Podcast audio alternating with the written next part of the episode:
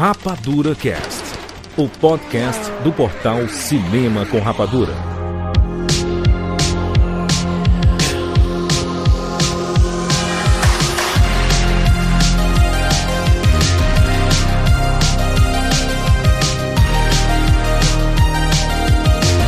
Sejam bem-vindos, seres Rapadura em todo o Brasil. E está começando mais uma edição do Rapadura Cast. Eu sou Júlia de Filho e no programa de hoje nós vamos fazer o resumão do ano de 2020 no cinema, no streaming, nos filmes, nas séries. Estamos aqui com o Thiago Siqueira. Jurandir Filho, se 2020 teve um filme do Gerard Butler no cinema, a gente começou 2021 com o filme do Gerard Butler na CNN. Meu Deus do céu, Rogério Montanari. Eu acho que foram tantas frases em 2020 que eu não sei o que falar em 2021. Feliz 2021. Começou bem. Catiuxa Barcelos. Jurandir Filho, Ah. meu braço está pronto para a vacina que deve chegar um dia, quem sabe, mas toda noite eu sonho com ela. Muito bem, de volta ao Rapadura Cast, Bárbara Demerov. Lá do Adoro Cinema, seja bem-vinda. Oi, gente, olha, que saudade de ir ao cinema toda semana. Também. 2021, traga vacina e cinema semanal, por favor. Exatamente, cara. Que, que saudade do cinema, né? inacreditável assim, sabe? Que Faz saudade falta. de gravar com o pessoal pessoalmente. Esse é o nosso primeiro Rapadura Cast de 2021. Vamos começar com tudo, se preparem, porque vão ter muitas edições maravilhosas. Tivemos muitas edições absurdas em 2020 e 2021 promete demais. E aqui nesse podcast nós temos uma missão que é passarmos por todos os filmes que estrearam aqui, não todos, né? Os principais filmes que estrearam em 2020 nos cinemas, né? Ali no comecinho do ano e mais no final do ano e naquele bloco do meio do ano né? Não teve nada porque os cinemas estavam fechados. E vamos falar também dos filmes que estrearam em streaming, né? Dos principais streams do mercado. E vamos falar também sobre as séries mais bombadas, mais faladas de 2020, porque o Rapadura Cast voltou depois de muito tempo, a gente já fazia isso antigamente, mas voltou depois de muito tempo em 2020 a cobrir seriados. Então fizemos, né, podcast sobre Cobra Kai, sobre Lovecraft, sobre Mandalorian, The sobre Boys. The Boys. Muita coisa bacana e muita coisa bacana vai acontecer também em 2021, então se prepara aí porque nós vamos falar sobre muita coisa. E pra gente começar bem o ano de 2021, nós temos aqui um recadinho nossos amigos do Telecine, exatamente.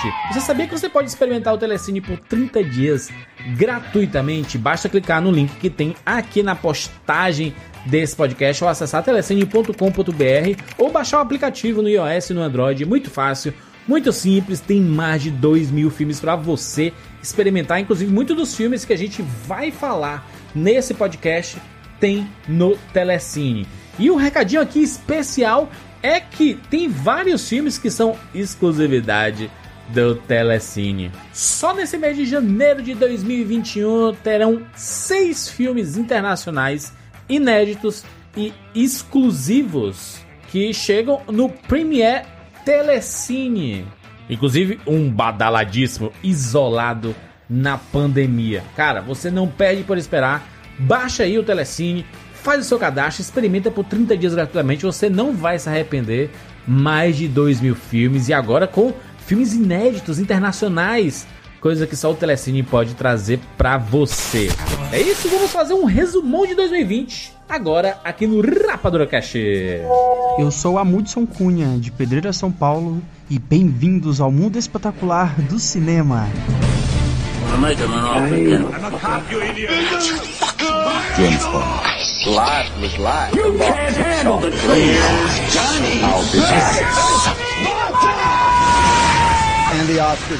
Rapadura Cast. Please allow me to introduce myself. I'm a man of wealth and taste.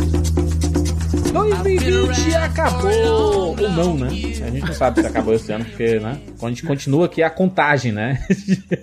2020, do- não é 2021, é 2020 Game Plus. Exatamente. Tá, é, já tá mais ou menos dia 40 de dezembro de 2020. Mas temos que lembrar que no começo de 2020 nós tivemos. A, gente viveu uma normalidade, né? No começo. Saudades. normalidade naquelas, né? Porque nunca, a gente nunca foi muito normal, né? A gente ainda tava num- numas coisas muito bizarras acontecendo. Normal, normal. Normal, assim.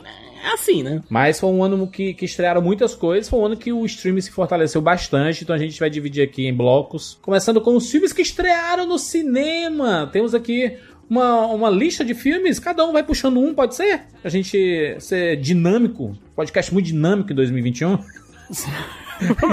Caramba, vamos começar dinâmico. Ali em janeiro, pra surpresa da Catiuxa, do janeiro de 2020, estreou Adoráveis Mulheres, Kat. Meu Deus, isso é surreal, cara. Sério, eu tô tendo uma crise de identidade muito forte aqui. Eu não acredito que foi em 2020, porque na minha cabeça foi assim, foi 2019, sabe? Porque parece tanto, tanto tempo. Gente, é sério, eu tô vesguinha aqui olhando a lista, tu entender.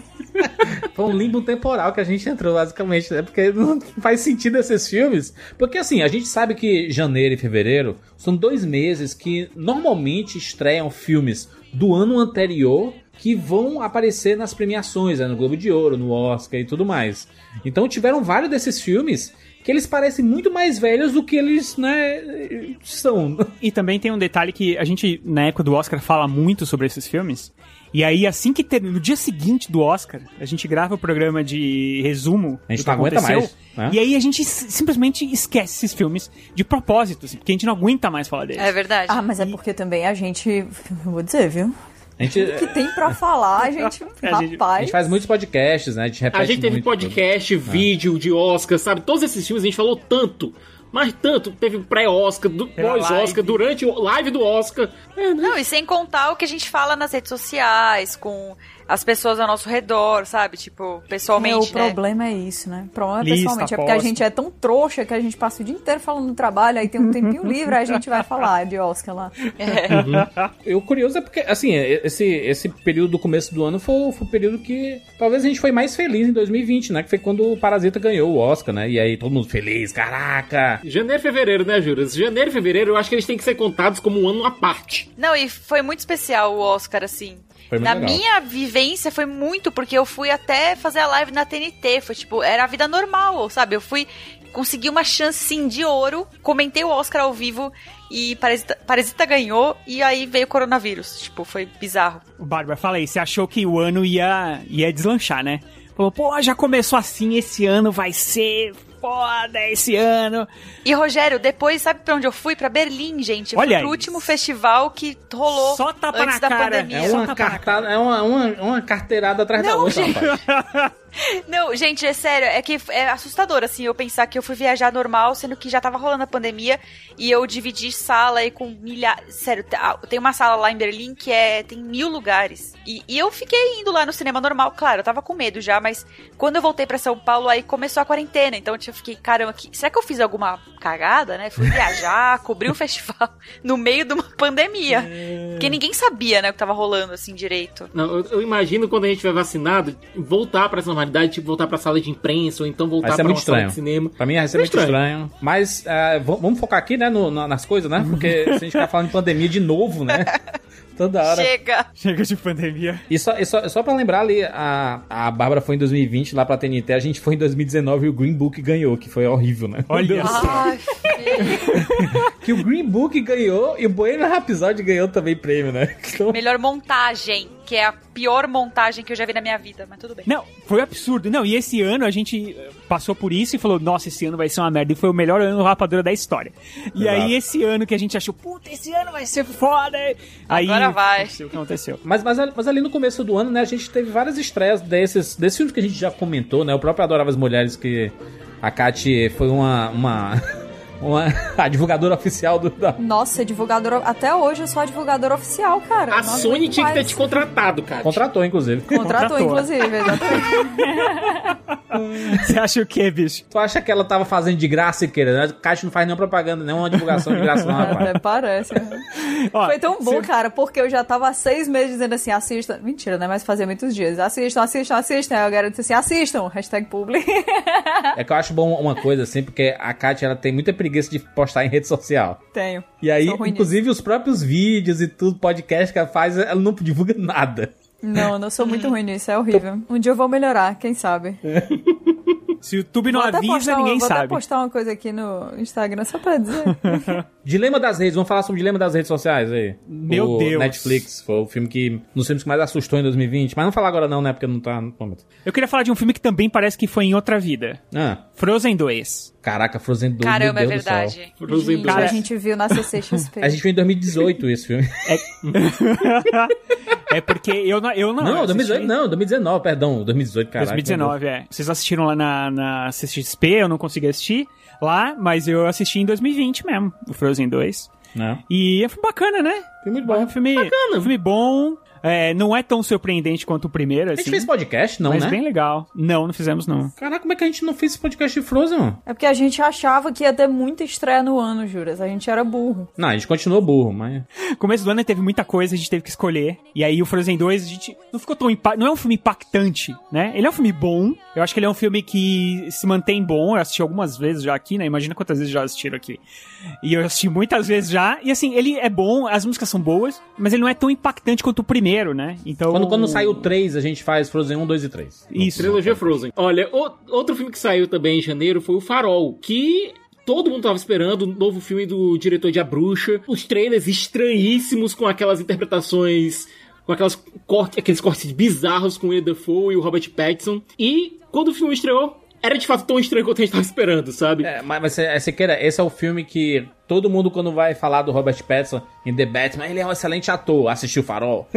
É. Não, devia falar, assistir o Farol e bom comportamento. É, bom comportamento é ótimo. Até acho até melhor do que o Eu Farol. acho também. Prefiro Twilight. Até porque é um filme mais normal, é, entre crepúsculo, aspas. né? Eu e o Juras aqui, ó.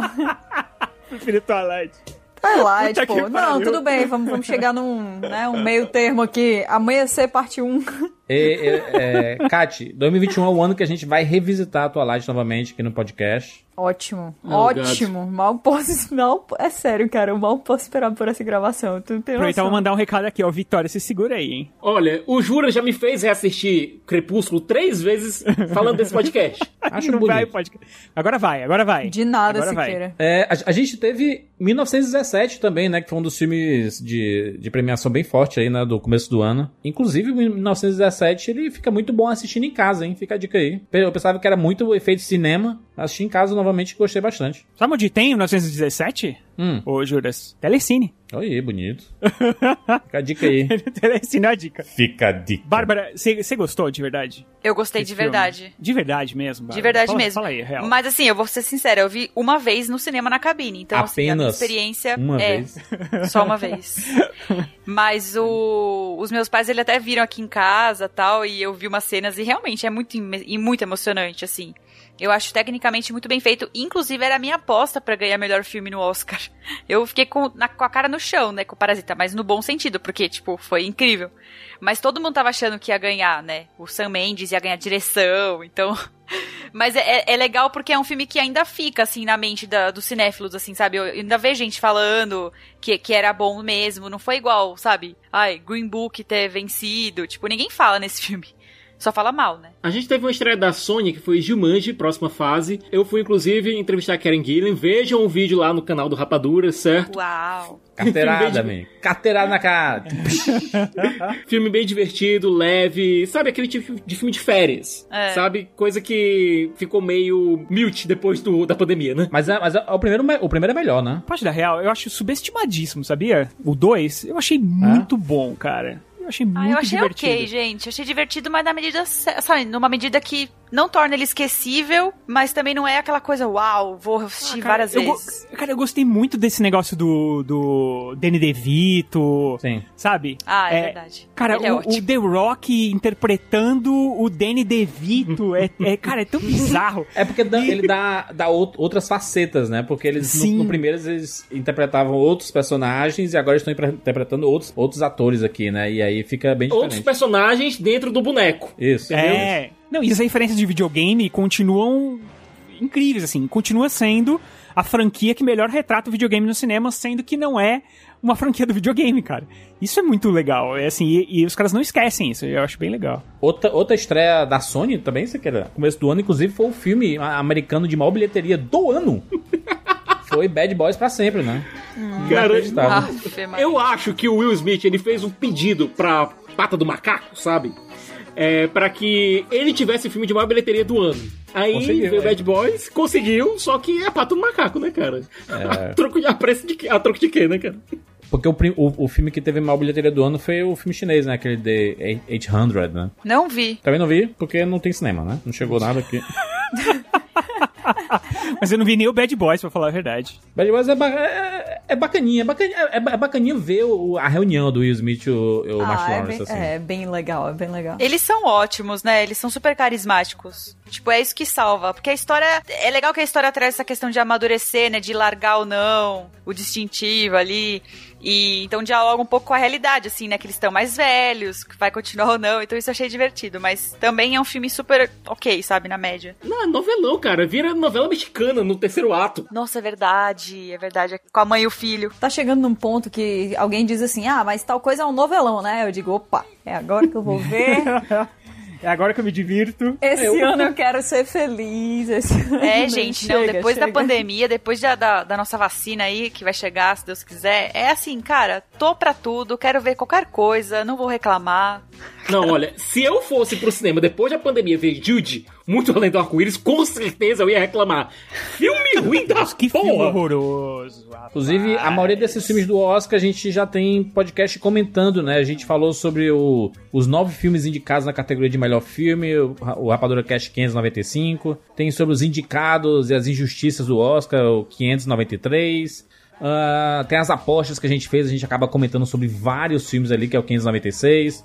Então a gente tem, tem muita coisa sobre esse começo do ano aí, né? Sobre esses filmes de premiação. Você tá bem sortido aqui no Rapadura Cast. Juras, tem um que a gente não tá surtido ainda, que é o Retrato de uma Jovem em Chamas. Eu ia falar desse agora. Olha aí. Que é um dos filmes mais maravilhosos dos últimos 10 anos. Nossa, gente, eu chuto pra falar da minha vida inteira, assim. Meu Deus do céu. Ô, louco. Sério? Esse filme é maravilhoso, cara, sério. Ele é, ele é, ele é tão delicado e ele é tão delicioso, tão sensível. Ai, gente, não sei. A direção é muito maravilhosa. Por que que entrou e saiu, hein, em Bárbara, do stream? Ele entrou no, na Amazon e No depois Prime saiu, Video. né? Gente, essa tour, eu fui, eu tava. Inclusive, o meu tweet de anúncio que, tipo, eu falei, a gente vai entrar, tal. Ri todo de uma maneira. E aí no dia seguinte saiu. Eu falei, gente, eu não sei explicar, desculpa. Fake news. Pior que não foi fake news, eu tirei print mostrando, galera, tá aqui, o filme eu, entrou. assi- eu assisti, eu assisti lá, inclusive. É, uma galera falou, Bárbara, eu assisti também. E saiu. Eu falei, gente, eu não sei explicar. E nem a Amazon me respondeu. Nem a Prime Video. Sabe onde tem retrato de uma jovem em Aonde, chamas? Rogério? No Telecine! Meu Deus do céu, Rogério. O Rogério tava aqui já, ó. Rogério tá aqui. Hoje eu tô on fire aqui. Mas por que, que vocês gostaram tanto desse filme? Ele Porque tem ele é uma coisa perfeito. especial aí. Nossa, ele traz uma história super sensível, né? Como a Kat falou, e a direção da Celine Sciamma eu acho muito, muito boa, assim, sabe? É uma direção super sólida, tipo, e a história nunca se perde. É ali num lugar só, super isolado, as duas meninas que vão se conhecendo. Então, tipo, é um romance é uma crítica social daquela época ali, né? Porque, tipo, você vê a premissa. A menina vai pintar o retrato do, da, da outra pra ela ficar noiva. Pro cara ver lá e, tipo, querer casar com ela.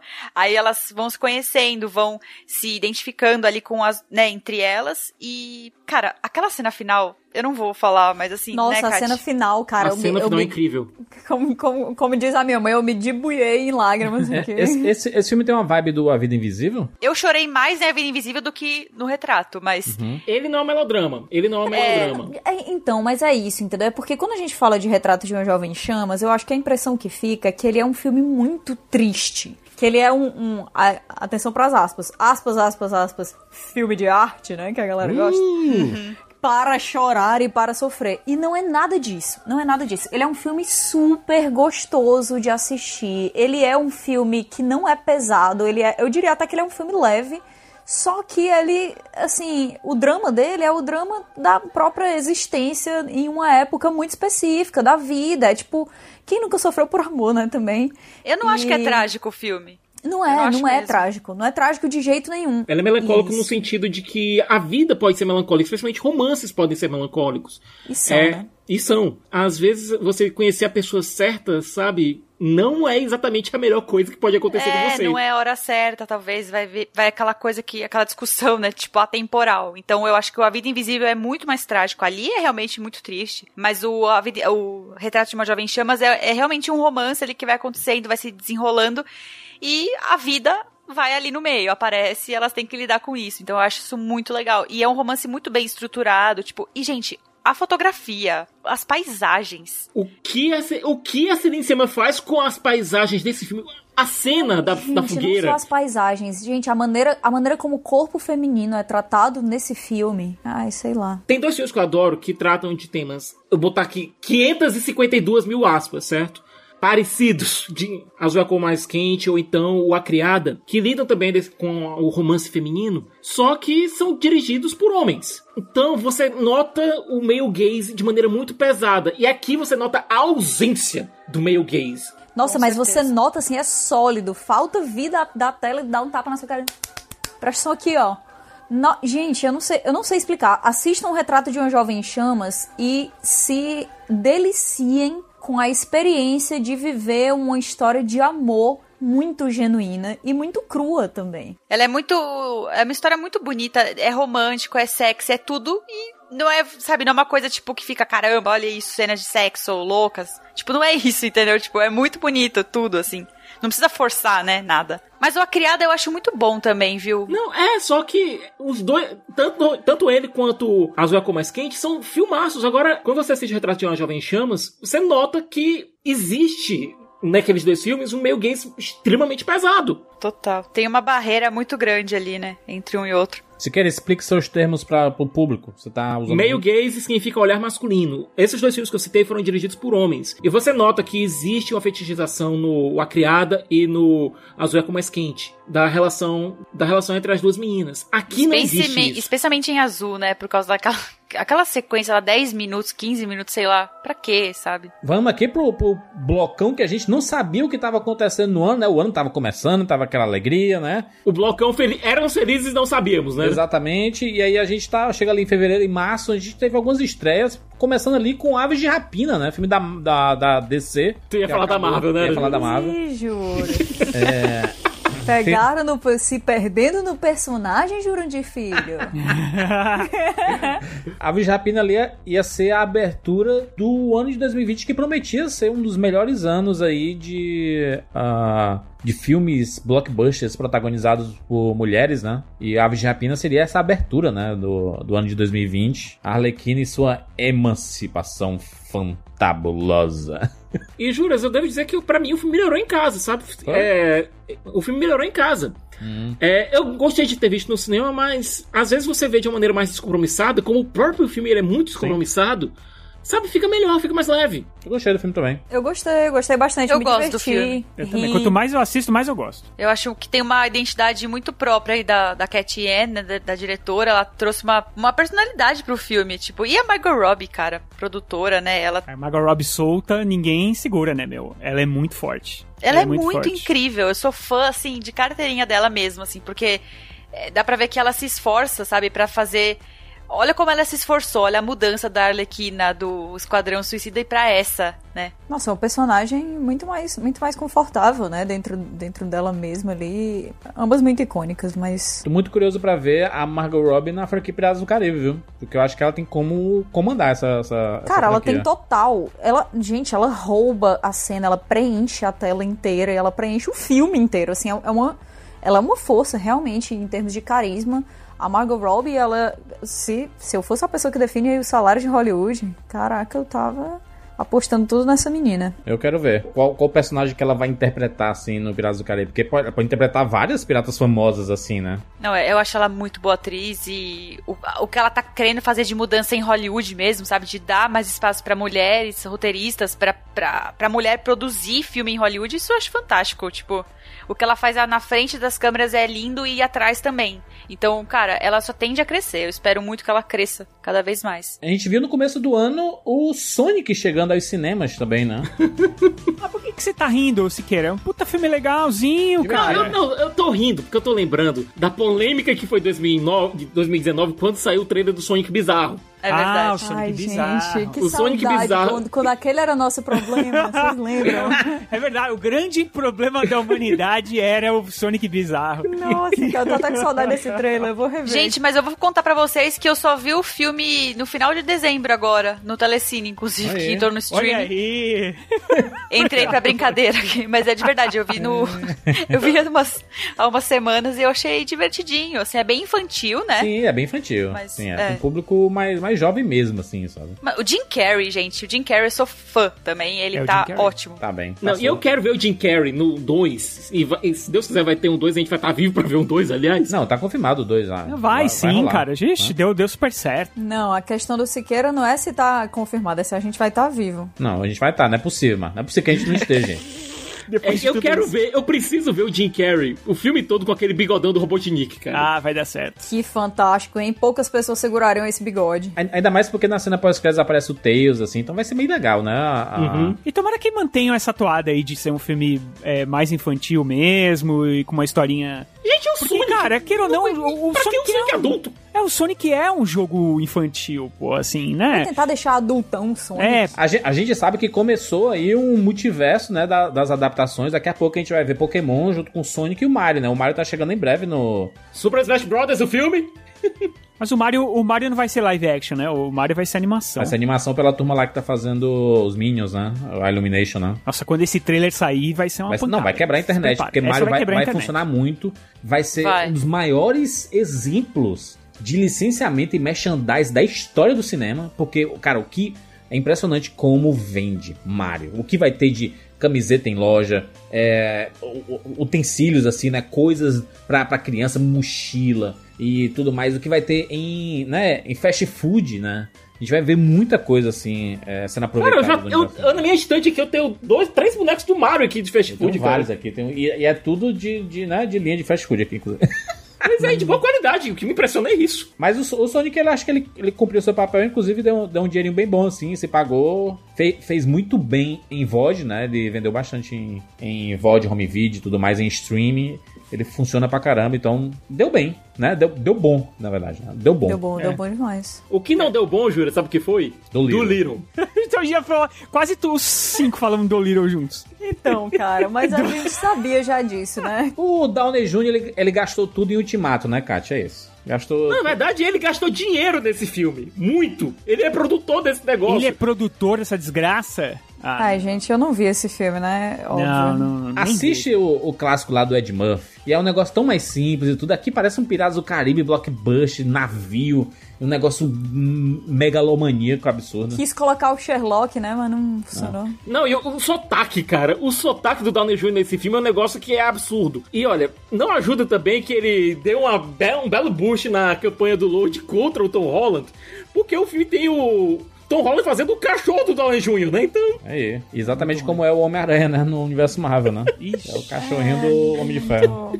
Muito gorila, não vi. Ainda bem, também não perdi nada. Próximo, né? Boa parte desses filmes que a gente tá comentando, a gente fez a Rapadura Cast, né? Um deles é O Homem Invisível, né? Um filme maravilhoso. Filmaço. Cara, esse é um filmaço. O recomeço do Dark Universe aqui pela, pela turma da Blumhouse, né? Então a gente vai ver, né? O Homem Invisível, depois vai ver... Tem, tem- tem- tiveram várias confirmações, né? A Noiva do Frankenstein. Mas o Homem Invisível eu achei fantástico, é um É. dos meus favoritos. O que a gente espera quando vai ver um, um- um filme como esse é algo tão mais simples, tão mais raso, que a gente É. é pego É. de surpresa no- no- numa coisa muito importante, muito grande, muito impressionante, né? É, e como re- é, tipo, colocaram essa lenda, essa história tão antiga pros dias atuais e com a Elizabeth Moss, que é fantástica, assim, eu acho que eu me surpreendi muito, porque, como a Kate falou, a gente, eu, eu esperava uma coisa não fraca, não tipo rasa, mas eu não esperava um suspense tão denso. Tipo, eu também não vi no cinema, eu só vi, tipo, alguns meses depois, alugando, assim, tipo, em VOD.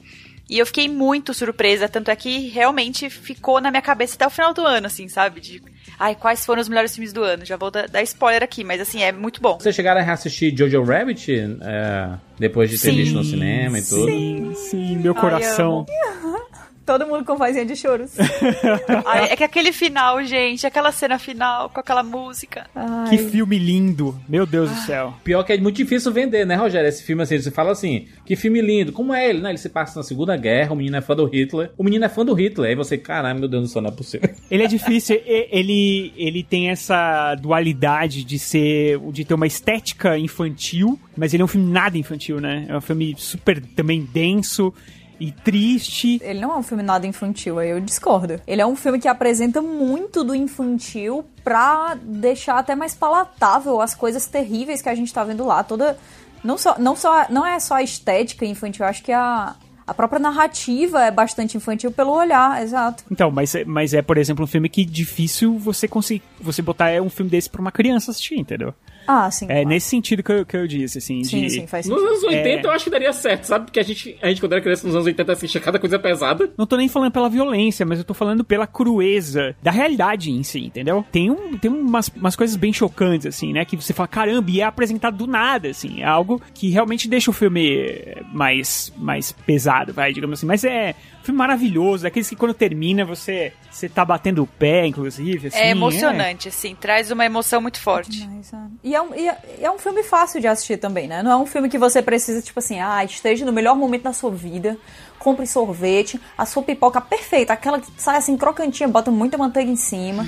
aí você senta na cama, respira bem fundo e agora você pode assistir. Não, ele é leve também. É, não é pra você entender, tipo, ai, procure as metáforas, procure. Tipo, é muito simples mesmo, porque todo mundo, né, a maioria já vai entender ali a, a crítica, né, a ironia. É, e eu acho que é um filme muito valioso pro momento atual, né? Porque a gente tem tanta dificuldade de olhar com alguma simpatia, com alguma empatia as pessoas que discordam da gente, que, que têm às vezes ideias que são completamente absurdas. E a gente é apresentado a, a esse personagem, meu Deus, muito, muito adorável, muito adorável e que é completamente absurdo porque ele é apaixonado pelo Hitler. É o maior herói da vida dele, é tudo que ele quer ser. Gente, o- é uma coisa assim que só poderia sair das mãos e da mente do Taika Waititi, porque é uma adaptação, né? Que poderia dar errado, gente. Poderia, dar muito errado. Olha, Não, a coragem do Taika, a gente falou disso quando a gente falou sobre o filme, a gente falou bastante dele, né, lá na, na época do Oscar. A coragem desse cara. Eu lembro que quando entrou o primeiro trailer, assim, eu falei, cara, esse cara, esse ca- acabou a carreira dele. Ele É. Vai ser muito cancelado. Como é que o cara pode fazer? um porque o Hitler é, aquela, é aquela, aquele personagem que ou você faz que nem o Tarantino, os caras metendo bala na cara dele, né? Ou você, Ou você trata não ele- mexe. É, ou não, ou você trata ele de, de uma maneira séria, é, Como a queda. Exatamente, como a queda, que é utilizado muito em memes, inclusive. Mas, de qualquer forma, é, uma- é um retrato sério do Hitler, né? É, e, e aqui ele, ele, cara, ele desvirtua tudo. E realmente, é o que a Kátia falou é perfeito, porque as pessoas, elas. é, a, a gente julga as pessoas pelo, pelo que elas pensam e tudo mais, mas às vezes elas vivem numa bolha tão fechada que Lavagem não tem como ela pensar diferente. É, e eu acho que é isso que o Taika quis com o filme dele, né? E, e, cara, que, que lindo. Que lindo. Eu acho que é a, é a última vez que eu vou falar isso aqui. Mas também tem no Telecine. Muito bem. Muito bem, pra, pra gente ir pro, pro mês derradeiro em que né, está- estávamos já vivendo uma pandemia, mas os cinemas ainda estavam abertos. É, e é um filme que foi extremamente prejudicado por isso, né? É, porque ele tinha acabado de estrear e aí veio a pandemia e acabou fechando tudo. Foi o Dois Irmãos, né? A animação da Pixar.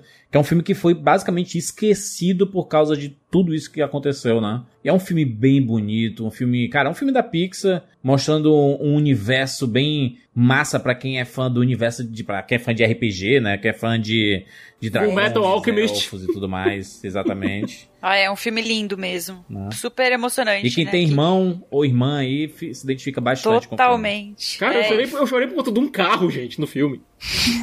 Eu, foi o último filme que eu assisti no cinema, de- né? Da, desde quando a gente O último filme que eu tudo. vi foi Aves de Rapina, tá? Só pra pontuar também. É, esse foi um, esse foi um mês antes. É. Eu fui dois irmãos, eu acho que eu fui duas semanas antes de fechar tudo, ou uma semana antes. E eu não gostei, não, infelizmente. Infelizmente, fiquei triste, fiquei triste, porque eu esperava bastante, porque Pixar. O- A Pixar, ela tem esse, esse problema, né? Porque o Dois Irmãos não é que ele é ruim, mas acho que a expectativa por um filme da Pixar sempre é tão grande, pelo menos pra mim, é que até quando eu fui assistir Carros 3, eu falei, caramba, eu vou assistir Carros 3, entendeu? Porque a Pixar é, cara, ela tem essa, ele Tu tem, gosta de Carros têm 3? essa fórmula. Melhor que o 2. Eu gosto. Mas não eu é gosto ruim. O, o, do- o dois, o dois talvez seja o pior filme da Pixar. Gente, eu nem lembro, pra ser Não, bem o sincera. 2 é empatado com é, o Bom Dinossauro como o pior filme da Pixar, cara. Não, mas o Bom Dinossauro, ele pelo menos tem uma mensagenzinha bonitinha e tudo. O Carro, o Carros 2, ele é muito ruim. Muito É, o carro ruim. 2 não tem nada, né? Não é Pixar. né? É o John Lester, é dirigindo via Skype, assim, sabe? É bizarro o negócio.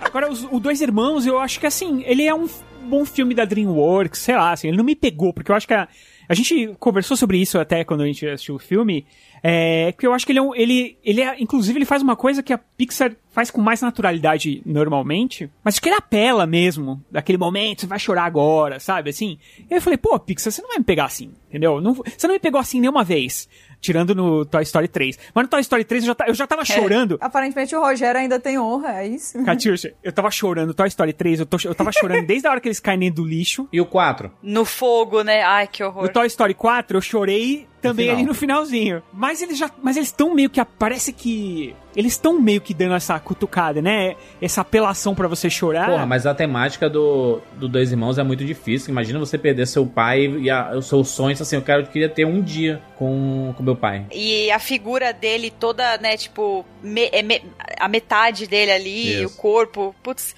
é tão bonita, é tão sutil, eu acho que me pegou, assim. não pegou tanto também. quanto Viva, por exemplo, que Não, Viva, não. gente, eu não consigo nem rever esse filme mais. Viva é. Eu, só, Ai, eu, eu- vejo Viva muito não porque eu acho muito lindo, eu acho as músicas maravilhosas também, então... É que, cara, quando ele começa a cantar com a avó, não, não dá. Ah, Só de eu, de eu lembrar. que É, Rogério, já- tu vai falar de apelação, isso é, isso é apelação. não, Esse mas foi- ele é. Não, mas, Mas é uma apelação que faz é. sentido da narrativa, que teve um crescendo até lá. Mas é porque não- eu tô criticando a crítica do Rogério que não faz sentido. A Pixar sempre fez isso. Sempre É, tem, fez tem isso. filme que você chora, mas, mas o, o problema de Viva é que você. Eu, pelo menos, eu, eu tava chorando, aí teve uma hora que eu fiquei com muita raiva porque eu não conseguia parar de chorar. Eu olhei pra cima e gritei: Ah, chega! É, Por favor! tipo, é bem isso, é uma tortura. É, eu adoro o Viva, e eu também acho que ele, ele. Eu acho que ele é apelativo, também nesse mesmo sentido. Mas você pega, por exemplo, Divertidamente. Não, é um filme que eu aí chorei. Tá falando do- a maior obra de arte da história da Pixar, cara. É foda. Cara, eu também. chorei do lava.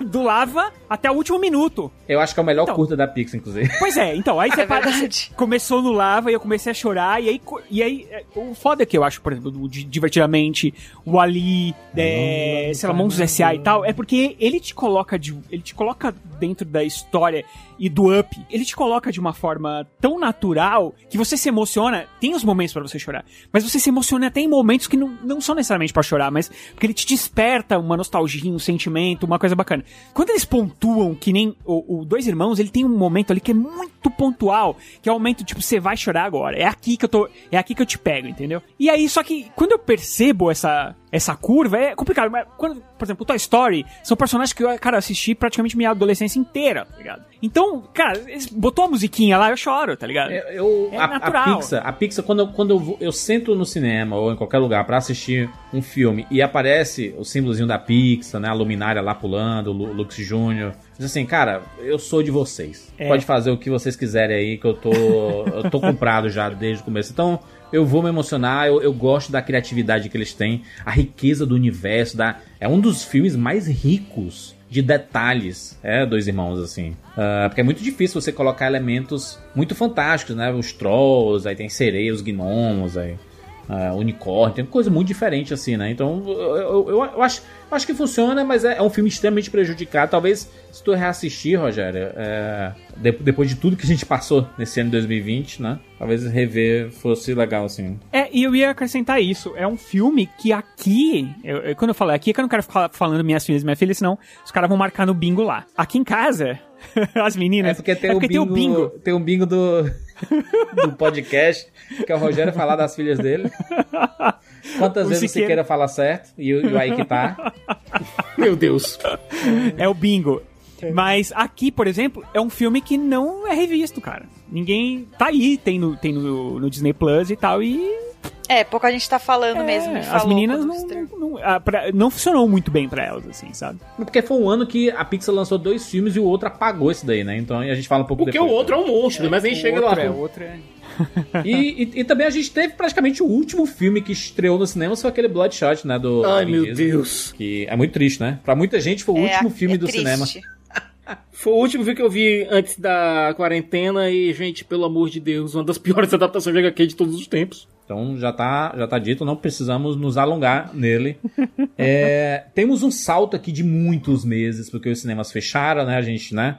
Já falou bastante sobre isso, teve a pandemia e, E aí os cinemas começaram a, a- a- o processo de reabertura ali em julho, veio agosto, aí setembro. E aí começaram a aparecer alguns filmes que nem ganhariam tanto foco assim de distribuição no, no circuito comercial, mas como, cara, não tinha blockbuster, então vai, vai colocando esses filmes aqui. A gente pode destacar alguns aqui, principalmente esses mais populares, que o Scooby-Doo, né? Scooby-Doo chegou aos cinemas depois de ter estreado 3, 4 meses antes nos Estados Unidos e a internet inteira ter é, encontrado formas de assistir esse filme.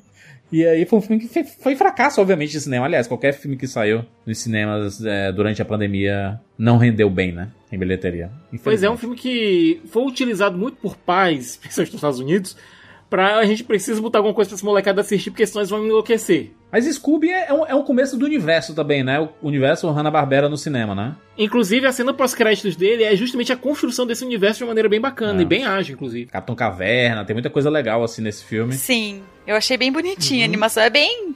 é, não tem nada, não tem um brilho, né? Tipo, eu achei que eu ia gostar mais, mas só de ter esse saudosismo, né? A nostalgia ali deles juntos, eu achei bonitinho É que tem o Salsichinha no, no trailer. E é bem rápido, né? Eu super queria É que eles aparecessem é, mais. A gente teve um fenômeno nos últimos anos que são os bebês algumas coisas, né? É, isso aí que- é bebê Scooby-Doo, aí tem Bebê o Sonic. Baby Yoda, Baby Sonic. Cara, eu vou falar aqui, eu vou falar aqui como a intelectual que eu sou. Ah, Adoro bebês, mandem mais bebês, eu sou uma pessoa muito pouco exigente. Bebês e filhotes. Amo. Olha que daqui a pouco Família Dinossauro tá de volta aí no Disney Plus e tem um Baby, Tá né, cara? ótimo, gosto do Baby também. Manda todos. Nossa, eu quero não é a muito. mamãe. Veja essa hora. Não é a mamãe. A gente teve os Novos Mutantes no cinema, meu Deus do céu, o que aconteceu? O filme saiu. único filme com Marvel no- nos créditos que chegou. X-Men, né? Que não é X-Men, né? Eles tiveram vergonha de colocar X-Men antes do novo. do- Tiveram do- vergonha. Mas tem citação aos X-Men do filme. Tem, Tem. citação aos X-Men do Tem, filme. tem uma os X-Men- citação a lá Agents of Shield citando o Thor e não, o, o cara, o, o, o Hulk. Ah, você viu o estrago que o Verdão fez? Tipo assim, não, não cita nem o nome dele, mas você sabe. É, É, o Hulk.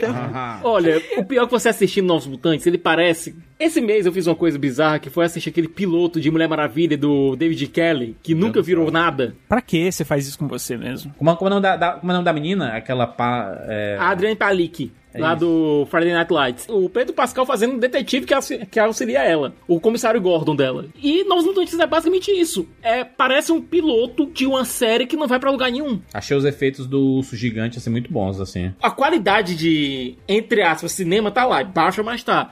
Mas as tramas. O filme termina e deixa um, um plot aberto pra explorar um grande vilão dos X-Men posteriormente no universo natimorto, cara. É, no universo que já, é, no universo que já Não, tinha cara, morrido. É, é, um filme que não faz sentido nenhum. Faz sentido nenhum, cara. O, o- tudo é ruim nesse filme. Tudo é ruim. Até a interpretação da menina lá, que to- todo mundo adora ela, e eu também adoro. Pra mim, a única coisa que escapa no filme é a Taylor Não, Joy, mas cara. até ela, até ela tá, tá forçada. Mas ela é perfeita, Coitada Rogério. Ela tem, como magia, ela tá perfeita, cara. A magia é aquilo ali. Pé no saco, super poderosa daquele jeito mesmo. Perfeita, está perfeita. Eu acho ela muito, muito Anya Taylor-Joy, entendeu? Você entendeu Quer o que eu quero dizer, dizer? você quis dizer perfeita? Então... Não, então, aí que tá. Assim, sabe o The Rock? É um puta cara fantástico, não é? A gente ama o The Rock.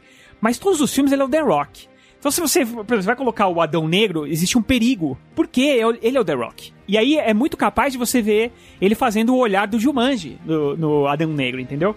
É, não que isso seja ruim, porque a gente às vezes, muitas vezes vai assistir o filme por causa do The Rock. Né? Ele é um cara que é puro carisma. A Anya, a Anya Taylor-Joy, ela tem um tipo de interpretação muito, muito parecida. É, ela não consegue se mergulhar tanto, porque Se perder mesmo no por- papel, né? É, porque eu acho que ela tem uma personalidade, me parece que ela tem uma personalidade muito forte e um tipo de atuação muito chamativo. Tipo a e Jennifer aí, Lawrence. Gente, pra mim as duas conseguem se perder nos papéis, mas eu... Eu, eu, eu acho três filmes diferentes. O A Bruxa, o Fragmentado e o Gambito da Rainha, por exemplo, a série. É, pra mim são... Não, gente, e o Ema também, ela fez o Ema, filme, é exato, ótimo. é. Não, mas a interpretação dela, eu, eu- eu gosto de tudo isso que vocês falaram, menos do Emma que eu não assisti. Mas todas, todas elas se parecem muito, é muito característico, entendeu? É a, mesmo, é a mesma coisa que tu fica falando do Timothée Chalamet, cara. Ex não, então, só que ela é boa e ele não. Essa é a diferença. Rogério começou raivoso em 2021. Cara, eu acho que o Rogério é apaixonado pela Timothée Chalamet. Eu, continuo, eu assisto tudo que ela faz. Sim, eu não assisti o Emma ainda, mas ele tá na minha fila. Porque é uma atriz que eu, que eu gosto Tá na de tua assistir. filha? Fila. Ah, entendi. fila. Fila. Tá na fila. Tem. Marca no Big aí, gente. Fal- falando em uma pessoa adorável, vamos falar de Christopher Nolan e Tenant. o filme. O filme que salvou Quem o começa? cinema. Deixa com a Bárbara esse daí. O Salvador. A, a gente comentou recentemente sobre o aí pode comentar aí. Bom, é, eu vou começar aqui falando que eu vi da forma que o Nolan não queria que eu visse. Eu vi na minha casa. Ixi, no Eu não celular. vi no cinema. Eu achei. Você viu no celular? Vi no, Ni- vi no Nintendo Switch.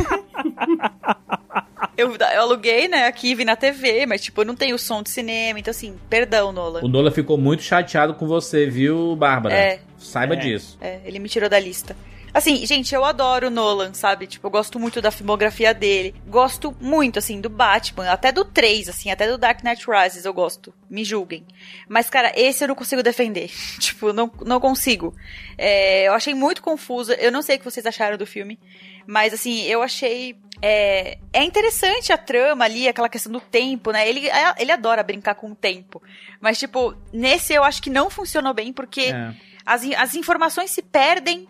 O, a informação mais crucial é dada no último minuto do filme, tipo, a do Robert Pattinson lá, que é super legal de saber, só que acaba o filme. Tipo, ah não, beleza, aqui, fui eu. Não vou falar, mas spoiler. mas, tipo, é, sabe, eu acho que é tudo muito corrido e ele se demora, assim, em algumas cenas que não precisavam ter tanta disposição dele, porque ele quer impressionar visualmente. né? Bárbara, não Mas fala mal da né? cena do barco. A cena do barco tão, Mas- tão incrível, tão, tão surpreendente. Nossa. gente. Cara, tem uma cena de- deles navegando. Tu, tu fala- tu falou, tu falou insurpreendente, é isso mesmo? Não, surpreendente. Ah, que te na com- palavra aí. Tipo. Não, cara, pensa. é, todo mundo viu o filme aqui? Sim. Aham. Sem spoiler, né? A- Pelo amor de Deus. né? Aquela, não, não tô vou falar do spoiler, mas aquela cena que eles estão, o, o vilão tá com o protagonista, né, que ele adora falar, o protagonista, estão conversando, fala assim, vamos então, amanhã a gente combina, então a gente vai fazer ali um, um- vamos fazer um iatismo ali, uma parada de lanchas. Aí eles estão lá conversando os bagulhos super sério e fazendo o bagulho de lancha. Caralho, ô Christopher Nolan, você tá de brincadeira comigo? Tá ligado? É, eu fui tentar assistir de novo, porque eu assisti no cinema na, na época da, da cabine e tudo mais. E eu fiquei bem impactado. Eu acho que o som tava muito alto, assisti em IMAX, né? E aí realmente o Christopher Nolan ele, ele quer te ganhar aí, né? Mas eu fui, ten- fui tentar reassistir de novo agora em casa. Acho que o filme perdeu, assim, sei lá, meu, 50%. Eu ainda não revi o filme em casa, certo? Eu só vi o filme na cabine no IMAX. Eu não tive problema com a mixagem do som no IMAX. Juro, não tive. Mas eu já vi 10, 15, 500 pessoas me dizendo que viram o filme em casa e não estavam conseguindo ouvir nada dos diálogos direito O, por o conta da Nolan tem um mixagem. sério problema de, de mixagem, Das, das Mixagem. vozes dele, É, dos filmes dele, Mas né? eu consegui ouvir normal, gente. Eu consegui, não tive problemas com áudio, não. Eu tava preocupada Tu com tava isso, mas com deu legenda? tudo certo. Mas é. Tava, tava. Então, é, isso. Você não prestou atenção, né? É isso, é porque a, a legenda ela tira a nossa necessidade de escutar. A gente se entrega à experiência visual, entendeu? Mas quando você É. tá sem legenda, tem hora que você fica. Ah, o quê? É, não, é verdade, é verdade. Que a gente, a, a gente pega o cérebro pra realmente captar tudo, que, todos os sons ali pra, pra entender, é verdade. E a própria história, cara, é um 007 sem sex appeal. É, não, na verdade ele quis fazer um 007. Eu, eu, tô, eu peguei a mania do júri de falar um zero, um zero a mais. O f- a ideia dele. Eu, eu consigo imaginar o Nolan escrevendo lá o filme. Eu não vou dar nome pro meu personagem, ele será o protagonista. O protagonista. E, cara, de verdade, gente, eu ouso dizer que o final do Dark Knight Rises tem mais emoção do que o final desse filme. Pô, mas é Porque muito é bom o final do abrupto. Rise. Eu adoro. É muito bom, Nossa, é incrível, é emocionante, tipo...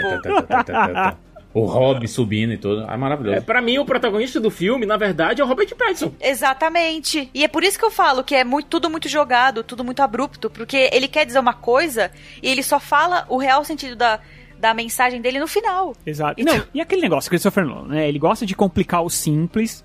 E quando você vai colocar na, na- Porque assim, eu fui assistir com a Camila aqui, chegou no meio do filme, ela falou, não tô entendendo porra nenhuma. e aí eu falei, olha, teve um cara aí que falou, no meio do filme, aí ele falou, não, não precisa entender. Viva. Foi a Flair lá do. Foi a Flair do Harry Potter que falou isso, cara. Isso, é, segue, segue firme. Então, só que o problema é que é o seguinte, quando você não é impactado com som alto, imagem, gi- imagem gigante do IMAX e tal, isso e se a perde proibição muito, de cara. ter qualquer distração. Exato. Então, por exemplo, a Camila dormiu. não deu, não deu pra ela. Agora eu no Ela cinema se lá. entregou à experiência, Rogério. Era isso aí. Então, mas é- é- esse que é o negócio, entendeu? Porque, tipo assim, É, e ele complica coisas que, na verdade, quando você vai ver lá no final, são simples, cara. Ele, ele, ele vai botando. Ele vai botando diálogo na boca de todo mundo, um vai falando pro outro, que vai falando pro outro. Tipo, esse protagonista ele chega, ele é impressionante, porque ele fala oi, e os caras já estão contando os segredos mais, mais secretos do universo pra ele, tá ligado? Fala, caralho, esse cara é o pica das galáxias. É o John David Washington, né, cara? É o John David Washington com um Ah. terno bom que dado pelo Michael Caine. É duro, eu vou te falar, assim, é, é- é- sorte que acho que não vai ter podcast dele, porque senão eu ia descascar forte nesse filme aí, cara, porque eu até curti, mas eu, eu me sinto muito lu- ludibriado pelo IMAX, pelo som alto e tudo mais, porque quando eu fui rever, eu... Rogério, eu vejo que você está levemente alterado. Christopher eu acho Nolan, ele consegue fazer isso comigo. Sentiu. E eu acho também que a montagem desse filme, ela tira muito da emoção, porque tem tanta cena picotada de diálogo, tipo, meu Deus do céu, vai cortando, parece um Bohemian Rhapsody, sabe? Você vai, caraca, Nolan, o que você quer fazer aqui? Ajuda teu montador aí a se acalmar, porque fica tudo muito mais frenético do que é na real, entendeu? Então, acho que o conjunto do filme não se ajuda, porque, como o Rogério falou, não é tão difícil assim. Não é tão difícil você entender o que, que ele quer passar, entendeu? Quando acaba o filme, beleza, eu entendo. É tipo, o meu irmão, por exemplo, ele viu aqui em casa também, ele falou, nossa, eu tive que ler no Wikipedia e tal. Ok, mas depois que ele leu e entendeu, ele falou, é, é verdade, não é tão difícil assim cara. de entender. É um buraco que vai pra lá e pra cá. Pronto. É isso, gente. Mas assim, eu não tiro o mérito do Nolan da questão visual, que isso ele sabe muito fazer. Assim, tem umas cenas. Gente, aquela sequência inicial da bomba é fantástico. Não, mas aí que tá. ele- É, o Nolan, ele tá a um passo de se tornar Michael Bay. Esse é o, esse é o perigo. Meu Deus, Siqueira. Meu Deus do céu, mano. Que exagero, gente. Pelo amor Eu de acho Deus. que não, viu, Siqueira? Porque, cara, ele fez o grande truque, ele fez tantos filmes muito bons, ele tem, né, uma, um quê Pois ali. é, mas eu, mas eu acho que ele tenta pegar muito em cima dessa coisa do, do espetáculo intelectual. É tipo assim, eu faço o cinema de ação, mas aqui tem cérebro, aqui tem cérebro e tal. Só que, será que tem mesmo? Só que ele esquece de botar coração também É, no filme. gente, o Nolan ele quer se provar o tempo inteiro, né? É uma coisa é fato. Ele tem os fãs do Nolan, mas também tem os haters do Nolan, né? É muito difícil Sim. você achar uma pessoa que Tô vendo aqui vários completamente neutra haters, ao. Nolan. Mas é por isso, cara, porque eu acho que o grande Eu acho que é problema uma de você pessoal, assistir. Rogério. Não, não é que assim. O, grande problema de você assistir um filme desse é que assim, eu, eu- quando eu comecei a assistir, a cena, com a Bárbara falou, a cena inicial no IMAX, com um som no talo que tava tremendo aqui o peito, eu falei, caralho, eu tenho tanto problema com o Christopher Nolan e ele tá me pegando de novo. Ele vai me pegar, eu vou sair desse filme com a cabeça explodindo. Meu Deus, porque Rogério, isso é, um incrível. relacionamento Não, abusivo. Sim, Exato. porque assim, a cena inicial do filme é muito boa, cara. Muito. Os tiros, cara, é tudo muito É absurdo coreografado, é lindo, é bonito, a fotografia é, é, é incrível, a trilha sonora do Hans Zimmer é pom, pom, pom na tua cabeça e você fica, caralho, isso realmente é muito foda. E é uma coisa Mas, que cara- parece pequena, porque é, parece. Pequena entre aspas, parece uma invasão. Um, ga- uma galera indo resgatar um pessoal num, no Opera House que- é, contra os terroristas. Parece uma coisa, entre aspas, simples. Até o tiro que o. Até a hora que um tiro volta ao contrário. Aí você fala, opa, É. é, é, tá aí. Mas Ah, tá o problema, o problema do filme é que é o seguinte. Você fica. Aí você fica. Passa o filme. E assim, isso acontece na maioria dos filmes dele. Você não entende metade do filme, começo. Aí depois você vai pegar. Aí ele vai te dando ali as pistas, você vai pegando. Quando você vê, quando termina, aí você pensa. E aí? E- Esse que é o negócio, entendeu? Tipo, esse- essa tentativa de. Essa- esse ego gigante do Christopher Nolan, ele acaba irritando uh, as pessoas, assim. E, e aí os fãs, eles amam. Meu Deus, isso é incrível, explodiu minha cabeça. ah." Mas, cara, quando você. se- Eu acho que a pior coisa que um diretor pode fazer é tentar te enganar. E não é te enganar, assim, o final diferentão, fazer ali o plot twist. Isso tudo é bacana e tal. Mas quando ele tenta te guiar e, e fazer. "Ah, Não, aqui nesse filme você vai se achar burro, depois você vai se achar inteligente. Cara, não, não. Esse é o tipo de cinema que, que não me vai, tá ligado? Acho que é por isso que eu tenho esses problemas com o Christopher Nolan. Entendi. Chegando aqui mais pra perto do final do ano, né? Tiveram vários filmes que estrearam aí. O próprio Bill e Ted, né? Filme que, meu Deus do céu, pra que esse filme, né? Só o Siqueira assistiu esse filme aí. Não conheço ninguém mais. Pra Cara. que? Assisti e amei. Assisti e amei. É justamente o filme que Top 10 do ano? Top 10 do ano. Eu Meu Deus digo. do céu, não acredito, mano. Eu... Acredite. Ah. Pois acredite, Bill e Ted Encare a Música é o filme que você precisa assistir em 2020 pra exorcizar Não, essa... 2020 já acabou, Siqueira. A gente tá em 2021. Como é que vai assistir em 2020? Vai Não, viajar tá, no tempo? Pega a máquina do Viaja. tempo do Bill e Pega a Ted, máquina pô. do tempo. Não, mas sério, é um filme que consegue te divertir, entrega uma mensagem bacana. É, é incrível como parece que não passou um dia pra o Alex Winter e pro Keanu Reeves, cara, em relação à química. Os dois continuam tendo uma química muito boa. A Samara Weaving, cara, como a filha do, do Bill, cara, também sai muito bem no filme. A menina que faz a filha do Ted também, ela consegue encarnar o Keanu Reeves de maneira muito divertida. O William Sadler como a morte, cara, é incrível. Parece que saiu do, do, do filme 2 lá nos anos 80 e voltou para agora. É, passa uma, uma, mensagem muito bonita, tem algumas cameos bem bacanas e para mim a sequência final do filme é muito bacana, sério. É um filme leve, divertido, é a mensagem de você conseguir se conectar com outras pessoas, de conseguir encontrar o seu destino dentro do mundo, que às vezes pode não ser a grandiosidade que todo mundo achava que era. Às vezes pode ser uma coisa menor, pode ser até mesmo levar outra pessoa a alcançar a grandiosidade. Mas, sabe, pô, assistam, sério. Aí, muito bem. Posso falar de um filme que acho que ninguém vai falar, que também acho que só eu assisti? Pode. O Destruição Final, O Último Refúgio. Não, não vi. Gerard Butler. Gerard Butler. O filme Ma- do Butler mais do ano, um né? filme de fim do mundo com o Gerard Butler, que já fez uns Sim, 50, e posso né? te dar real? Um dos melhores filmes do ano pra mim. De boa. Caramba, passou despercebido pra mim. Caraca, vocês estão demais, mano. É É inacreditável muito isso, mano. Esse legal. ano, claramente, a exigência da galera foi pro saco, Foi né? pro saco, Não. é. Vocês não assistiram, então julgando. Se quer assistir, se queira, te dei a dica, hein? Assisti, achei bacaninha. Não, não achei É, esse, não achei o melhor filme de fim do mundo de todos os tempos, mas É, não é como o Bill e Ted. Um ótimo filme. Eu assisti três vezes seguida. Meu Deus do céu, mentira da... Por quê, mano? Porque eu gostei do filme, cara. E, e esse, primeiro, esse é um gênero, gênero de ficção científica, fim do mundo, essas paradas. É, é, o, meu, é o meu esquema, tá ligado? Eu É adoro muito legal isso. mesmo. Eu gosto também. Eu adoro e, cara, é meteoro, o que vier, Armagedon, todos esses bagulho eu assisto tudo.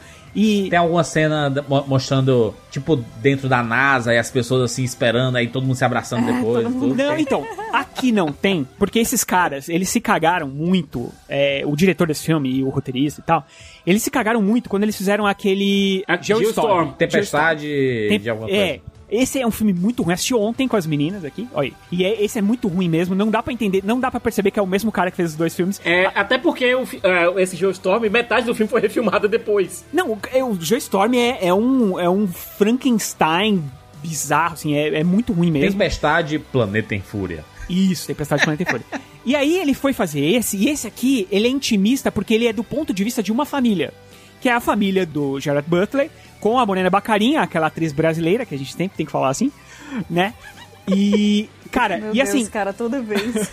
Coitada, ela deve estar querendo acabar com essa cidadania já. E o legal do filme do Greenland é que é o seguinte, ele é um filme que é um meteoro que vai passar, que vai passar perto da Terra e todo mundo vai assistir porque vai ser divertido e tal.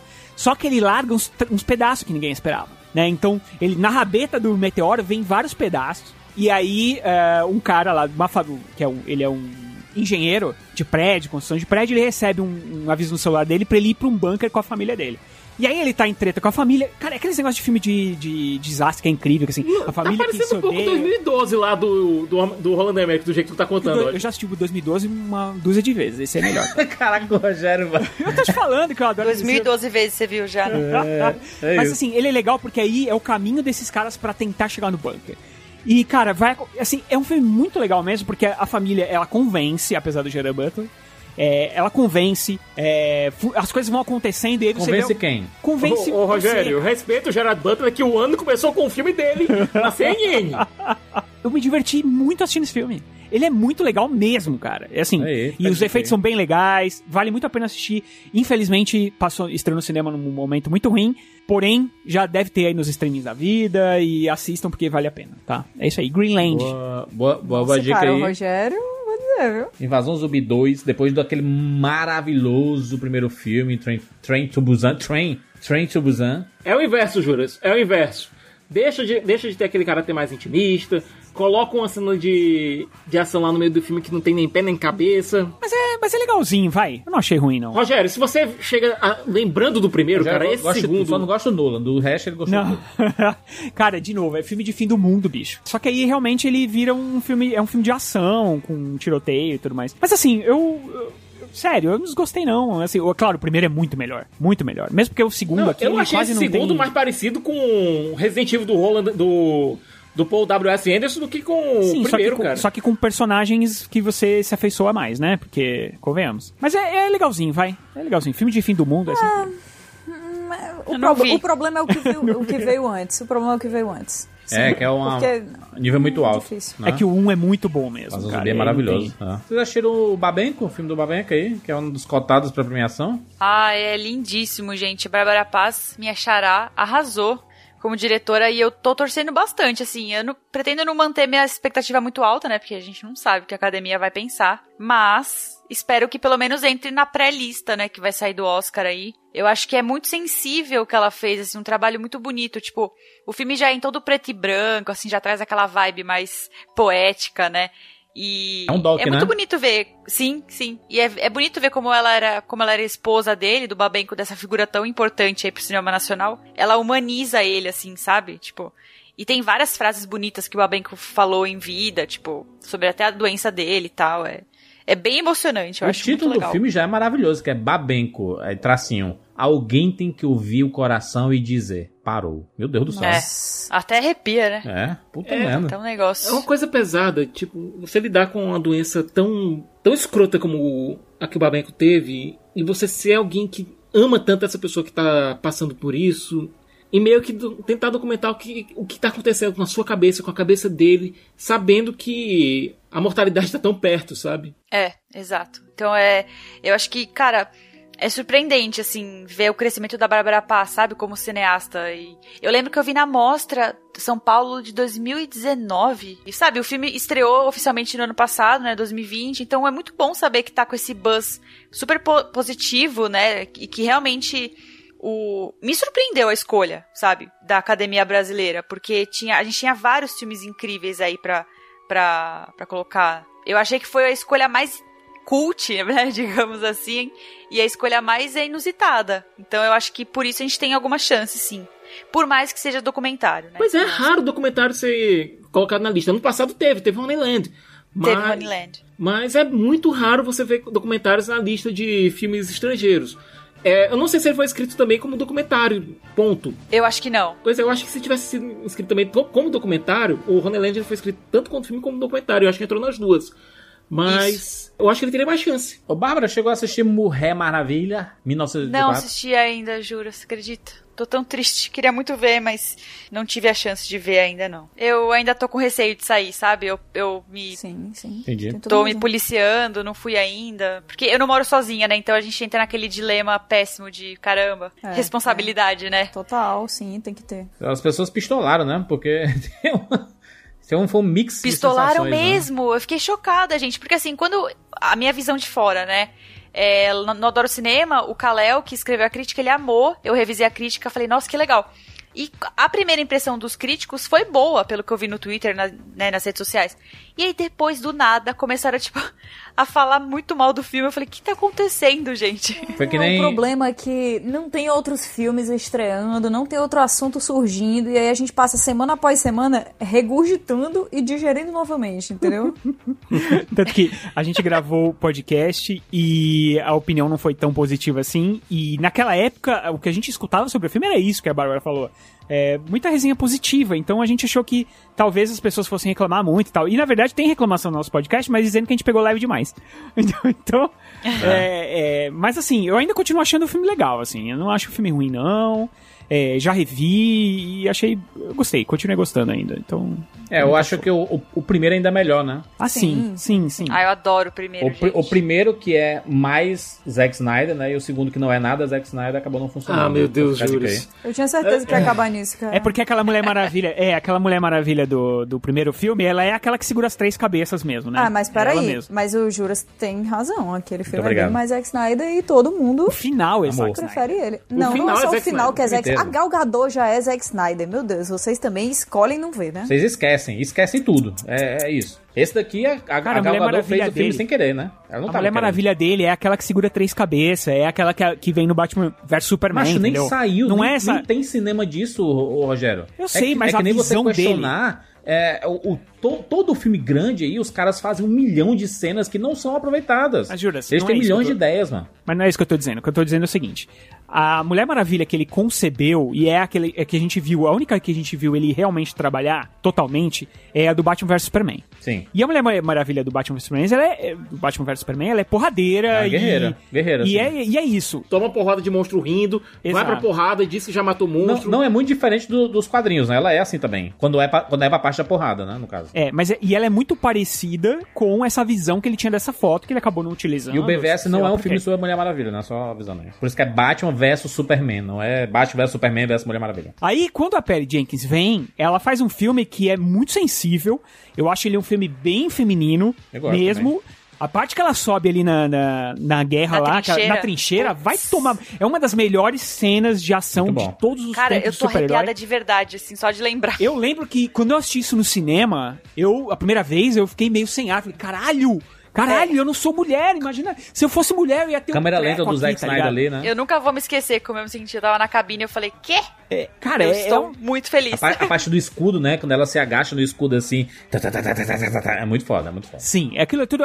Eu acho que tudo isso. A, a parte da fumaça, quando ela volta para salvar a galera lá, que ela descobre que morreu todo mundo. Mas tem que ela fica zero revoltada. disso no, no 1984, né? Infelizmente. Então, sim, mas aí, ó, daí pra frente, você percebe uma mudança do filme, né, que é o tal do terceiro ato que todo mundo fala. Concordo. Que, que ele fica totalmente a Mulher Maravilha do Batman vs Superman. É a porradeira e tal. A gente descobre que o, o estúdio mandou que a Pat Jenkins colocasse o terceiro ato com mais ação, mais ação, Eu, mais ação. você queira, eu, eu acho engraçado que na parte do acerto o Zack Snyder não é mencionado. Na parte do erro o Zack Snyder é mencionado. Exato. Então Não, mas, é meio- muito injusto olha, isso, cara. O erro tem muita cara dele, cara. Aquela cena de ação com aquele monte de CGI, aquela luz vermelha, é, raio e, azul. E esse novo cara, aí, tudo- Rogério, 1984 é o quê, mano? CGI Não do tem- começo ao fim. A luta horrível com a mulher gato lá, mano. Mas é muito diferente. Mulher leopardo, né? Não é ruim aquela luta, cara. Não, desculpa. Não, não é ruim. Primeiro que Não você é não vê, né? Você não vê nada, então não tem como ser ruim. Ai, vê sim. Ai, gente, não sei. Acho que as pessoas pegaram muito pesado com algumas coisas. Acho que realmente passou aí do- da coisa do não ter muita coisa É, saindo. bobagem isso. O filme não é no nível do primeiro, mas ele também é divertido, cara. É tipo. Pra inclusive, mim, ele não, ele não pretende ser a mesma coisa Ele é um filme primeiro. episódico não, também, não né? Pretende. É Pra mim é um né? filme assim, sessão da tarde barra telecine. Telecine? Não. é. Não, ele é super anticli... o final anticlima... anticlimático, e não, não totalmente no sentido ruim da coisa, sabe? Não tem, não tem que ter aquela puta cena de ação com um monstro gigante, áreas de bigode, com um chicote de fogo, tá ligado? Fica a escolha. Tem muita gente que gosta da, da Mulher Maravilha e fala assim: eu gosto de ver a personagem porradeira, guerreira e tudo mais. E tem outras que é porta-voz da ONU, entendeu? Da paz, do amor e essas coisas. Coisa que literalmente ela já foi, Juras, nos Eu não, quadrinhos. Sim, sim. mas eu não conheço ninguém que goste do final do primeiro filme. Ninguém. Eu nem lembro, na verdade, como é ele, né? Então. Ah, eu gosto. É, é bem, é muito quadrinhos. É muito quadrinhos. Muito, muito. É, é bem diferente do resto. Existe uma desconexão. Isso é um problema, mas eu não acho ruim, não. Assim, também não né? acho horroroso, não. Ah, não, eu não acho que estraga o filme no todo, mas assim, eu lembro que quando eu vi, eu falei, nossa, mudou Eu- drasticamente, sabe? Tipo, eu senti uma mudança. Inclusive no próprio BVS, eu assisti ontem Batman Superman. Rogério, esse, aqui, esse eu assisti várias vezes. Fica aí a Eita. dica aí. Eu assisti ontem a luta lá do Apocalipse que todo mundo reclama. E, cara, é uma luta bem divertida. O bicho é tosco, é bizarro, é. Mas, porra, o Batman lá, sem saber o que fazer, porque ele realmente não é um personagem sem poder nenhum, no meio de uma luta de, de deuses, né? Não faz nem sentido ele estar ali. E, e, cara, eu, eu acho divertido ela indo pra cima e levando porrada, se divertindo. E, Caraca, esse cara bate mesmo, né? Vou pra cima de novo. Eu, eu, eu gosto disso. Eu gosto dessa, dessa vibe. O bicho é tosco. O Apocalipse é tosco, mas enfim. Não é um assunto, né? Não vamos voltar a esse assunto, não é possível. Meu Cinco Deus, anos tem que ter o Batman Superman, né? é, Mas aí a gente fecha, né? Fecha o ano. Vai, vai falar do Poderoso Chefão, não, né, Siqueira? Do desfecho Não, lá, da não, morte. não. Vamos lançar a versão nova, com seis minutos a menos. Isso. É estranho isso, né? Não é uma versão nova, Juras. Não é uma versão estendida. É uma re- versão remontada, inclusive trazendo a inversão que ele fez em alguns momentos, da, em algumas cenas, colocam o- as motivações dos personagens de maneira mais mais profunda. Eu não sabe? gosto do 3. Eu não gosto do Poderoso Chefão 3. Então veja essa nova versão, talvez você goste mais do filme. Tiraram a Sofia Coppola nessa versão? Por que vão tirar, Cara- mano? A menina... Ah, Ela é a pior coisa do filme, pelo amor de É a Deus. filha do dono, rapaz. E eu vou dizer que é uma coisa, viu? Ela só foi escalada pra esse filme por culpa do Johnny Depp. Não dá. Catiuxa, Catiuxa, sério. Sério, eu assisti há pouquíssimo tempo, até porque eu ia, eu ia rever nessa. Eu gosto do filme, tá? Assim, não acho ele ruim, não. Mas, cara, Andy Garcia e ela é o É um casal. casal bem inusitado. é o casal mais bizonho da Mas história. olha, eu, eu defendo o Andy Garcia nesse filme por um motivo. Ele representa a derrocada da família Corleone. Pode ser, pode Ele ser. representa, ele representa justamente o cara que é mais gangster, que gosta daquela vida e tal. Enquanto você tem o Michael, você tinha o Vito, que eles iam um pouco mais, não pelo lado da violência, eles usavam violência quando era necessário. Siqueira, Siqueira, aqui o, o negócio é que você veio de um The Dark Knight, entendeu? O Poderoso Chefão 2, ele é o The Dark Knight. E aí você espera, meu Deus, vai ser do mesmo nível, vai ser mais absurdo, né? E aí você recebe o Rises, que é o Poderoso Chefão 3, entendeu? que, que, não, que não é ruim. Agora tem um corte no, no- do filme que eu não gosto muito, que são os segundos finais dele. O Coppola ele tirou os últimos segundos do filme. Ai, tirou o venho caindo da cadeira. Foi. Puta que pariu. É porque quer fazer continuação, então. Não, não. A ideia dele era demonstrar que a morte do Michael Corleone não foi só uma morte física, mas sim uma derrocada completa. Que ele perdeu a, totalmente a alegria de viver. Eu não gosto dessa galera que fica, depois de um filme lançado 312 milhões de anos depois, o cara, vou tirar isso aqui porque pra mudar o que foi feito antes. Mas porque eu acho que fica ele. defendendo 500 versões do Zack Snyder, né? Pelo amor de Deus. Não vem com... Ele nem lançou o filme dele, mano. Cara. Ele nem lançou o filme Rogério, dele, caralho. Não faz nem sentido, caralho. Cara, E sério nesse mesmo, caso? o Rogério, o Zack Snyder e o Christopher Nolan entram num bar. O que, que acontece depois? Não, o Mas Rogério, Christopher Nolan, Zack Snyder, o Lodi, Thiago Romariz, Ricardo Rente e o Marcelo Bassoli. Esse- Meu esses Deus do céu. só pode sair um vivo. Quem sai? Ai, Battle Royale do milênio aí. Eu pagaria pra assistir, inclusive. Fe- Fechamos, né? Fechamos o ano de cinema, não, não tiveram mais filmes. Tiveram outros que saíram, filmes um pouco menores, assim, e que não ganharam tanto destaque, porque os filmes que estrearam ali de setembro pra, pra dezembro, né? A gente não tava indo ao cinema, no, tudo, né? A gente, é, não A gente teve como, filmes né? como o Pacarrete chegando nos cinemas de daquela maneira tímida que Sim. é o que deu, né? O que tinha pra hoje, né? É. Sertânia. É, filmes nacionais de peso, mas que por conta da Nossa, pandemia. Sertânia é maravilhoso. Mas que por, por conta da pandemia acabaram não sendo vistos. É, eu recomendo que vocês vão atrás desses filmes nos streamings, nos, nos VODs. Inclusive, falando de streaming, vamos aqui fazer o nosso blocão de streams, filmes que foram lançados é, nos streams em 2020. Lembrando que 2020 foi um ano muito importante para essa mídia, porque ela cresceu absurdamente. Muita gente teve acesso ao streaming, conheceu é, todos os streams que tem no mercado. Disney Plus chegou ao Brasil, né? A gente viu obras da Disney saindo de todos os outros streams, indo exclusivamente pro Disney Plus. A gente viu no final, né, no derradeiro dia de 2020, Friends saindo do Netflix. Então, é uma era que acaba também, né? Pra quem é muito fã de Friends. Tem muita gente que odeia aí, mas quem é fã sente, porque é, quem, quem gosta de Friends assistia costumeiramente. Ah, mas juro, se passar uns 6, 7 meses sem ver Friends, pode até dar uma saudade boa pra quando chegar aí o HBO Max, né? Siqueira, fez, teve um impacto muito negativo em mim, porque nesse momento eu estou vendo Dorama pra substituir Friends e. e vou dizer uma coisa, tô gostando. Claro, claro que tá.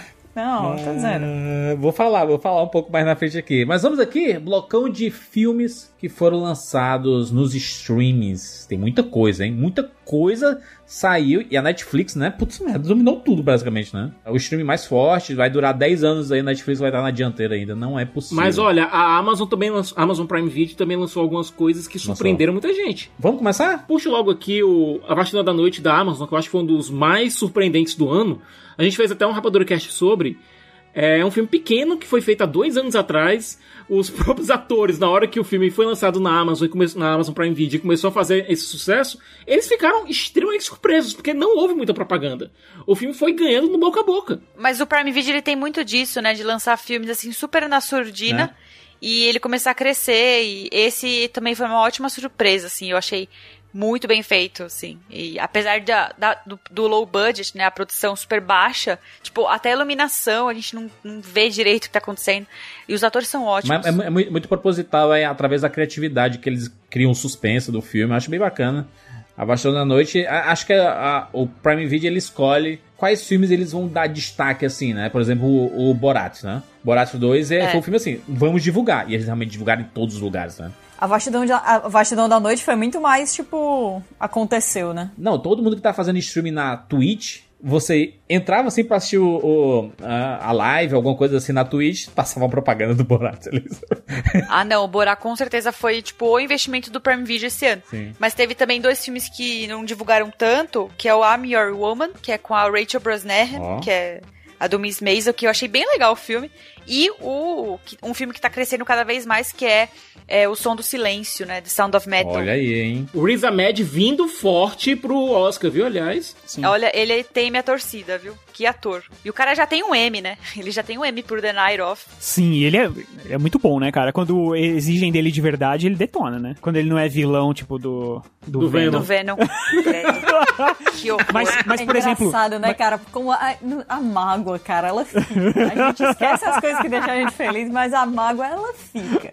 Não, mas, mas a, a Amazon também, ela escondeu, por exemplo, todos os filmes da Blumhouse que eles fizeram Sim. o acordo. são- vários filmes de terror e suspense, né? Que bom, né? Porque alguns são bem ruins. Na- então, eu não assisti todos, mas eu assisti o Delay e eu Nossa, adoro o Delay. Eu adoro o Delay. Ge- É sério, O Rogério? Rogério, ele é uma incógnita absurda, assim. Rogério, você é uma incógnita. Até falei no podcast sobre ele, né? É, indiquei ele, inclusive, mas eu disse que é um filme que, assim, ou você adora ou você odeia, né? Eu odeio, inclusive odeio jovens. Olha, porque caraca, dá raiva.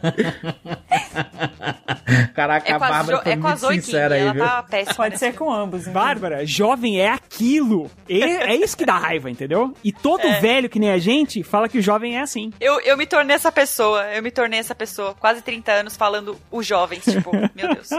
O tempo É isso, passou, cara, gente. é. É, a Bárbara, eu esqueci, a Bárbara é muito jovem ainda. Eu- não, eu tenho 28, vai. Teve Não, coisa sou- muito boa, vai. Teve o set de Chicago que a gente puxou o saco aqui e que, assim, né, mereceu completamente. Não, eu continuo puxando o saco. É, o Sacha Baron Cohen, ele conseguiu chutar bundas em dois streams diferentes em pouquíssimo tempo de diferença. Ele é incrível, né, gente? Ah, e, e o ator de Succession, que é outro baita, outro ba- baita ator que eu esqueci o nome, meu Deus do céu. Olha, eu sou putinha do Aaron Sorkin, certo? No vídeo eu acho que apareceu um pouquinho, sabe? Que eu sou. Como de repente não é mais censura livre aqui, né? Eu puxo o saco do Aaron Sorkin, certo? Eu defendo ele, inclusive nos filmes mais Siqueira fracos foi dele. PG-13 agora deu opção pro Joel. Você, Joel, você coloca o putinha do Aaron Sorkin, eu puxo o saco do Bota Aaron o Sorkin. Joel, Joel, bota a putinha da Aaron Sorkin, por favor. Siqueira, mas o Siqueira é treinado. São muitos anos de podcast, né, Siqueira? Siqueira é treinadíssimo. 402 edições já, gente. Então. Nossa, outro filme que eu amei, gente, eu não sei se vocês também gostaram, foi Destacamento Blood, Excelente. do Spike Lee. esse aí eu bato palmas. Eu também. Esse vai pra premiação, hein?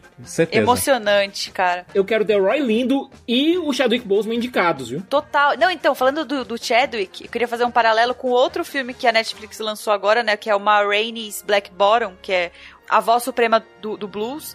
Que o Chadwick, eu acho que ele vai ser indicado ao Oscar por algum desses filmes, né? Ou pelo destacamento ou por esse.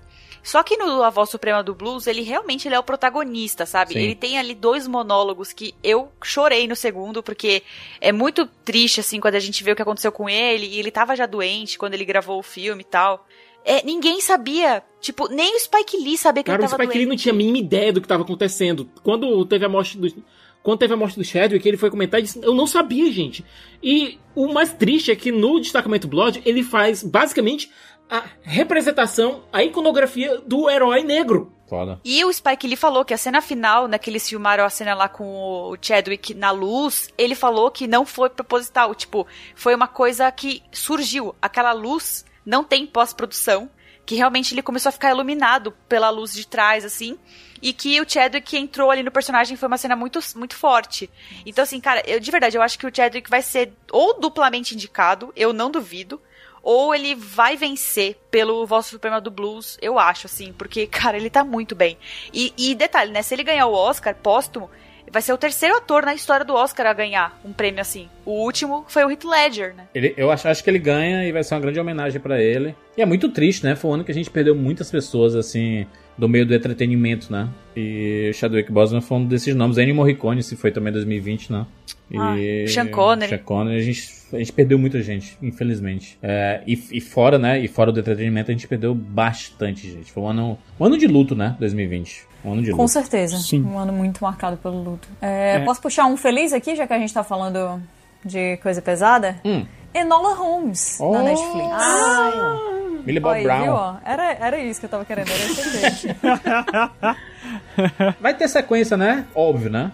Vai ter sequência, o filme já dá já abertura pra isso. Mas sabe o que, que vai acontecer? A Netflix ela não anuncia a sequência e aí, tipo assim, daqui um ano ela fala, ela lança o trailer e diz assim, amanhã na Netflix. Sim, mas é Não, isso mas é aí. porque a gente tem que ficar de olho, porque Nesse exato momento, a Billy Bob Brown tá filmando Stranger Things 4 e o, e o Henry Cavill tá filmando o The Witcher 2. Então, Tudo em casa. tem que dar um tempinho, né?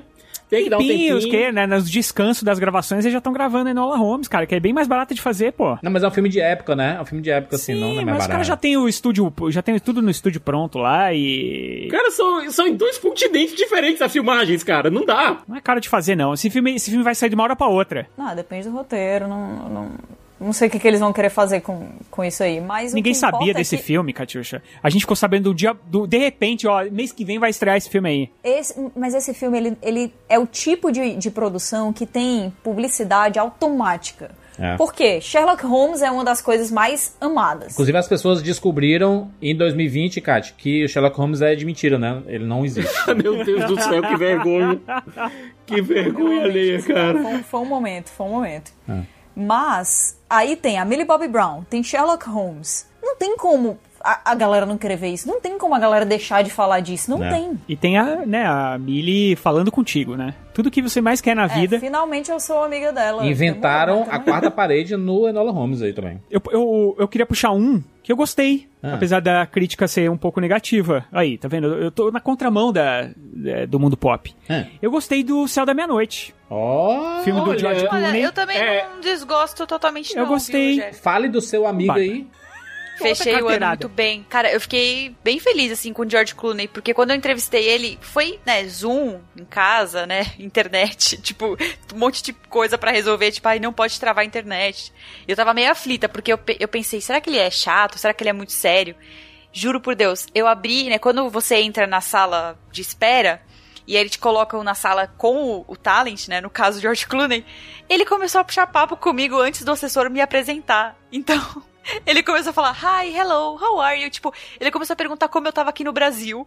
Falou, não, fique, fique em casa, fica tranquila aí, vai dar tudo certo. Tipo, ele começou a realmente conversar comigo. Então eu até demorei. Eu amo você. Cara, vocês são muito amigos, sério. Eu, eu um acho que eu chorar. Eu acho que eu ia chorar, sério. Eu quase, sério, gente, pensou? eu quase chorei, assim. Eu acabou a entrevista, eu falei, quê? Tipo, e no final também ele falou, Bárbara, fique bem. Um beijo, tchau. eu gosto muito do George Clooney porque ele é o melhor amigo do Brad Pitt. Ah, meu Deus. meu Deus. Mas olha, Rogério, fala do Céu da Meia-Noite, fala. Cara, um filme de ficção científica. Aí. fim do Caríssimo, né? mundo. Caríssimo, né? juntou tudo que eu gosto. É um filme muito bem produzido. Ele tem um problema sim de roteiro e ele tem um problema sim de edição, né? Ele, ele dá uma caída ali no meio que você fala, poxa, não precisava disso. A alternância dos dois núcleos dele não é, Exato. não é a melhor possível. Não, Não não, tem é conexão. não é orgânica e de repente você esquece o que tá acontecendo do outro lado, né? É, As coisas não, elas não se ligam tão bem.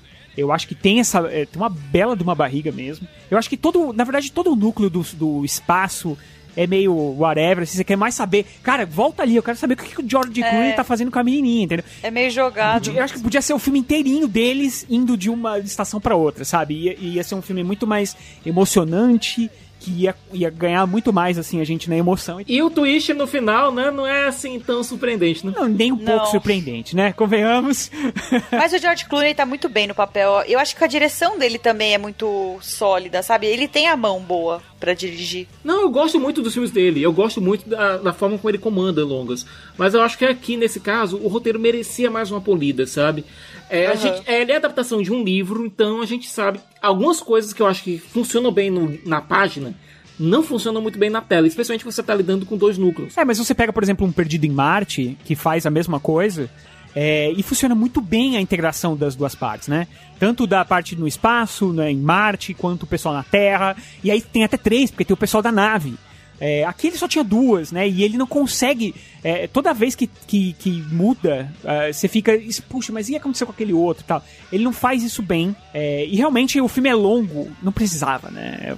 Podia ser mais é, e curto. tipo, eu acho que comparando com Perdido em Marte, é muito mais dinâmico, né? O filme do, do, do- com Matt Damon. E esse, ele já é desde o início muito contemplativo. Você fala, putz, tô entrando numa atmosfera super densa, séria. E realmente o filme dialoga muito com, o atu- com a atualidade, né?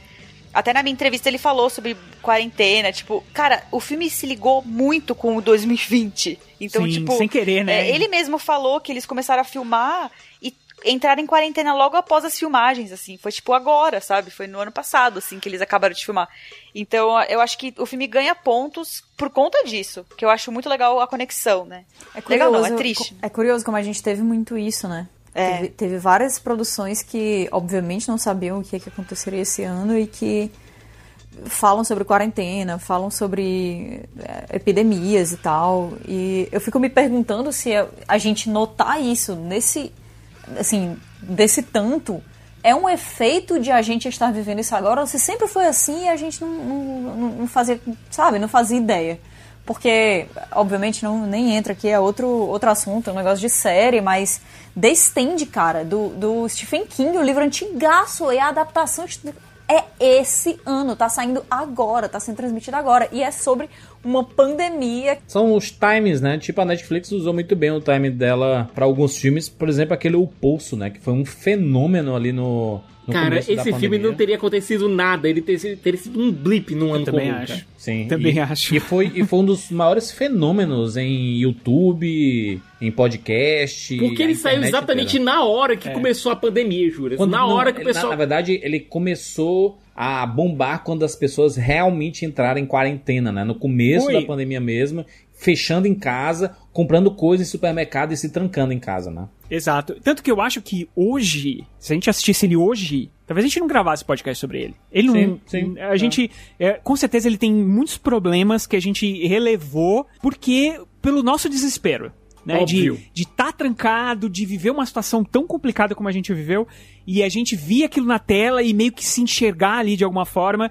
Então a gente meio que apagou muita coisa ali que estava errada e, e, e achou aquele filme foda, assim, né? Mas é porque é um experimento social, né, Rogério? Assim, a, a gente viu ali muitas vezes assim gente esbanjando, né? Gente sem se preocupando com o próximo, e não é muito diferente do que a gente viu durante a pandemia. não. Considerando o que aconteceu agora no fim de ano, né? Algumas é, certas né? celebridades fazendo aquelas festas aí, né? Olha. Eu acho, eu acho que se saísse agora seria um assunto ainda, sabe? Porque é um filme que levanta questões muito boas e que faz isso de uma maneira muito criativa. Sim. Foi. Eu acho que viraria, assim, assunto. Mas, assim, isso que vocês estão falando de ter sido potencializado pelo início da quarentena, com certeza é verdade. Mas é um filme muito bom. É, eu acho que traz uma crítica social bem forte, né? Hashtag crítica social foda. É, exatamente. Você ia falar E- isso, né? Verdade. Mas, cara, com certeza foi potencializado, porque eu no Adoro Cinema a gente percebeu uma procura, cara, tão alta lá por abril, assim, aquele Milagre na Sala 7, que também foi uma bom, bombou, assim, todo mundo Verdade. tava falando. Então, tipo, a procura por esses filmes de Netflix, a gente trabalhou dobrado pra falar só sobre esses filmes. Então, é, teve muita procura. E foi nesse ponto que a Netflix cresceu ainda mais, sabe? Porque todo mundo realmente ficou vendo esses filmes e procurando no catálogo. E isso eu acho legal, porque são dois filmes de língua, de língua não inglesa que ganharam a atenção do público brasileiro. E aí a gente vê que, cara, ficando em casa, tendo opção, a pessoa não vai só ver filme norte-americano, né? Exato. É, O negócio é é- oferecer pro povo, né? mostrou pra Netflix assim que é, a Netflix tá em vários países do mundo e ela precisa produzir filmes de cada país em que ela tá, né? Só que alguns desses filmes ficam relegados apenas aos países que são produzidos, né? E ela percebeu que, cara, essas produções podem ter um poder universal, né? Então dá pra lançar, tanto que depois que saiu o Poço, saiu A Casa, saiu um monte de filme espanhol, suspense, terror e O, o filme do Leandro Hassum, cara, tá fazendo sucesso fora do Brasil. Exato. Bombou. Caraca, bicho. Fenômeno. O não, o Juras, o Juras faz O propaganda. Juras gostou. Eu o Juras fez propaganda do filme. Não, não, é- não é que assim, eu também não tô falando, é meu Deus, é o é a obra de arte do Hassum, né? É o, é o brilho eternamente sem lembrança do Leandro Hassum. Não é isso, né? É, mas é um, é um- é um filme de comédia clichê, já repetido muitas vezes em Hollywood, mas com uma mensagem muito bonitinha, entendeu? Principalmente é uma mensagem de final de ano, né? Filme de Natal e com clichês de Natal, né? De encontros de família. E pra gente valorizar determinadas coisas, inclusive um- uma animação que a gente vai comentar daqui a pouco, ela entra nessa vibe também, né? De, ah, vamos aproveitar a nossa vida e tudo. E esse filme do Hassum, ele, ele tem, né? Essa, essa mensagem. Ele é, bem o que o Adam Sandler faz, sabe? Assim, que tem um monte de filme tosco e tem algum outro com uma mensagenzinha bonitinha, tipo o clique do Adam Sandler, sabe? Ah, eu adoro o clique. Por falar do Adam Sandler, né, cara? Ele começou o ano dando uma porrada na gente, junto dos irmãos Joias Safdie, brutas. joias brutas. Ele, ele saiu em 2019 no, no- nos Estados Unidos, mas no Brasil ele, só- ele não chegou no cinema, chegou diretamente na, na Netflix, né? Então ele é 2020, né? Cara, 2020 joias pra gente. Que filmaço. Filme GTA, que né? Filmaço, O filme do GTA meu aí, Deus. Olha, eu acho o bom comportamento mais GTA do que Joias Brutas. Eu não Mas, acho não. mas, é cara, é muito- eu acho muito parecido. Eu Esse acho muito parecido essa desespero aqui de estar devendo dinheiro e a galera cobrando, ele tendo que deixar uma coisa em outro lugar e a galera em cima e ele apanhando. Cara, que atuação maluca do. Não, a do- atuação. E, e- A gente, dublagem. você fica o filme inteiro com o coração na boca, porque, cara, a qualquer momento vai dar bosta. Vai dar merda. Cara, é Olha- foda. 2020 começando, é um ano que começou com eu dizendo o Adam Sandler tem que ser indicado ao Oscar. Então era um ano estranho de fato. Triste. Mas- Ai, Adam- gente, posso completar? Hum. O primeiro filme que eu vi no cinema em 2020, sabe qual foi? Cats. Então sim, foi um ano Foi estranho. um ano estranho. Então Mas assim, Adam Sandler, Oscar, a gente começa a ver Cats no cinema, então assim, tem alguma coisa errada. teve Deu Rise of errado. Skywalker, o troço, mas enfim. É, mas o Adam Sandler, eu, eu gosto do Adam Sandler, cara. Eu acho o Adam Sandler extremamente talentoso. A, a opinião que eu tenho do Adam Sandler é a mesma que o Dr. Octopus tem do Peter Parker no Homem-Aranha 2. Talentoso, mas preguiçoso. Ele Não, quis o Adam ficar Sandler fazendo... é preguiçoso mesmo. Isso há de ser dito. Pre- Preguiçoso em atuação ou. Não, preguiçoso em querer ficar só naquilo. Vocês estão falando naquilo do profissional ou da pessoa? Porque eu não entendi aí. do profissional. Ele é extremamente talentoso. Ele é um ator extremamente talentoso. Ele é um ator que, se- com o diretor certo, eles conseguem tirar ouro dele. Mas o- Ele tem muita coisa boa pra oferecer. Siqueira, e tem uma coisa também que há de ser dita que é o seguinte: as pessoas que convivem com ele, ali do entorno dele, né, a trupezinha dele lá e tal, é, dizem Rob que é o seguinte: Schneider. meu, ele, ele tá na casa dele. É, mas eu tô falando mais de produção mesmo. Sim. Ele fica na casa dele o dia inteiro na mansão Escrevendo. dele, lá de chinelo e não sei o quê. Ele fica escrevendo e aí eles acabam gravando ali mesmo e tal. É tudo muito ali, ali, ali, porque ele sabe que ele tem um público pra isso. E ele escreve qualquer coisa e as pessoas assistem porque é o Adam Sandler E outra tudo coisa, ele mais. emprega essa galera, né, cara? Você pega, você pega, por exemplo, gente como David Spade, começar o ano assistindo Cobra Kai, ótimo, beleza, eu saí empolgadaço. Fui ver o especial de Cobra Kai lá na Netflix. Quem apresenta? O David Spade, que é o pior entrevistador do mundo, o pior Nossa, comediante o do mundo. levou isso aí no pessoal, viu, também. Levou mesmo. Mas o Adam Sandler, é, é, o Adam Sandler, o negócio é assim, ele pega um diretor ferrado, cara, ele pegou o Paul Thomas Anderson, ele fez, puta, ele fez o... o Embriagado de amor. Embriagado de amor, que, cara, Ah, mas é mérito mais do Paul Thomas Anderson do que do Não, Adam Sandler, né? mas, aí, mas o Pior Adam que não Sandler é. entrega naquele filme. Pior que não Entendeu? é. Assiste Spanglês, assiste Reine Sobre Mim, cara. Inglês, caraca, isso. Assiste Reine Sobre Mim. O Adam Sandler é um bom ator. Ele é um Agora ele ator. precisa de alguém que consiga tirar ele do piloto automático. Mas eu acho que é uma questão de motivação. É uma questão de motivação. É porque, Siqueira, às vezes, quando você não precisa fazer também, você vai ficar saindo da sua zona de conforto, porque se ele tiver particularmente interessado em um jogo online aí, ele não precisa dessa outra distração, por exemplo. Sim, não, e, e- e outra coisa, Catiuxa, ele ganhou quanto dinheiro ele ganhou em Joias Brutas e quanto dinheiro ele ganha nas comédias dele, entendeu? Pois é. Joias Brutas ele precisou trabalhar pra cacete, deve ter ganho pouquíssimo. Ganhou, E aí- ganhou prêmio, que é uma coisa que não se espera que a Adam Sandler ganhe, entendeu? E ele É, tá de boa. Ele tá cagando pros prêmios pelo jeito. Aliás, o discurso dele do Spirit Independent é hilário. Posso juntar dois aqui que a gente tinha uma expectativa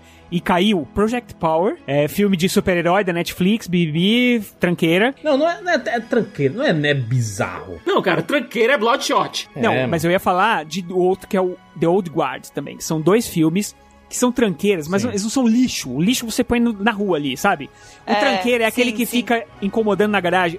O tranqueira é aquela esteira que você compra, a bicicleta ergométrica que você não usa e ela fica lá parada. É isso, porque é aquele filme que você assiste, esqueceu, você nem sabe que existe, mas tá Tranqueira, lá. sabe o que é, Rogério? É aquele DVD que tu compra e aí na tua prateleira ele tá meio no meio assim, isso assim, cara, vou colocar mais embaixo aqui pra não atrapalhar a minha, minha sequência de grandes filmes aqui. Tranque... Tranqueira, sabe o que é? Aquela disqueteira que você tinha com vários CD é, Uhum. de DVD pirata dentro, e aí, aí você encontra isso e fala, caralho, o que, que eu vou fazer com essa merda? Mas, Rogério, eu vou dizer uma coisa. O Old Guard, a HQ, eu gosto da HQ. Ela é muito mais pesada que o filme. E o filme é uma versão muito... Muito limpinha, sabe? Parece que pegaram a HQ limparam ela todinha, sabe? Tiraram tudo que podia ser mais controverso e colocaram lá. Tipo, você, a personagem principal da Charlize Theron nas HQs, ela maltrata o corpo dela, sabe? Ela fuma, bebe. É, porque ela não tá nem aí, entendeu? É, essa questão da imortalidade dela meio que fez com que ela ficasse completamente anestesiada em relação ao que ela faz com o próprio corpo. Charlize Theron, inclusive, ela tem um, um super poder aí, né, de fazer um fi- filmes maravilhosos e alguns assim que você, algumas adaptações de quadrinhos, de anime, de coisas assim que não dão muito bem, muito muito É, certo. vídeo né? Ion Flux, né, cara? É Ion um flux, mano do céu. Ai, mas eu não achei, eu não achei The Old Guard ruim. Não, não é ruim. Agora, você vê que o É filme tinha genérico, muito né? mais potência. É genérico. Genérico. Genérico. Ah, ah eu me diverti. O Project Power, por, por exemplo, eu, eu, eu, eu gosto muito da dupla, né, de diretores, o Henry Josh e o Ariel Schuma, que é a dupla lá de Nerve, né, do Catfish. E são, são caras bem, bem inventivos, caras da internet, assim, né, é, é, essas du essa dupla aí. Eu acho que é um filme que, que tem uma temática que a gente já viu muitas vezes em, em outros filmes, e tem umas ideias bem interessantes, mas é um filme bem... É, é- o Tranqueiro é um bom, é um bom nome, Rogério. Sabe qual é o problema do Power? O, o problema do Power é que você sabe exatamente que filme ele é quando você vê o trailer. Tá tudo lá. Assim, é um re- o trailer é um resumo exato do filme. Eu acho que ajudou muito a não ter visto o trailer quando assisti o filme, sabe? Então. Só mas, foi, cara, porque É, a gente eu também. sabe Eu, tudo, não, assim. eu não sou tão fã de Nerve como o Juras é. Eu achei o filme ok, sabe? É, mas eu acho que o, pro elenco que ele reuniu, podia ter sido um pouquinho melhor, sabe? E aí tem o, o que tinha tudo pra dar errado, que a gente esperava que fosse cair nessa mesma categoria, que é o Resgate. Um dos melhores Esse é um filmes, puta né, filmão. do- do- da Netflix do ano. Esse é um puta É um filmão de ação lá anos 80, cara. É um exército de um homem só. E é, e é, é filme de cinema. É, Uhum. cinemão. Puta, esse, esse é um filmaço, cara.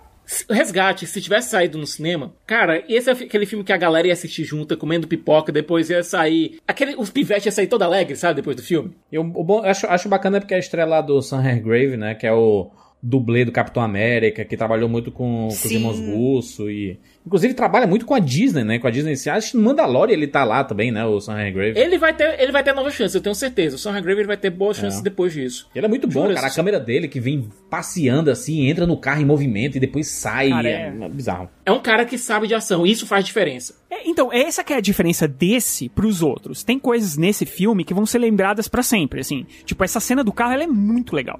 Então, se um dia forem fazer um, um clipe com os filmes do, do, do ano 2020, essa cena vai estar lá, entendeu? Ter- Agora, é, esses outros dois sentido, filmes... Faz sentido, sim. Ou então, olha, pe- vamos- pega, vamos fazer um- uma homenagem ao, ao Chris Hemsworth, certo?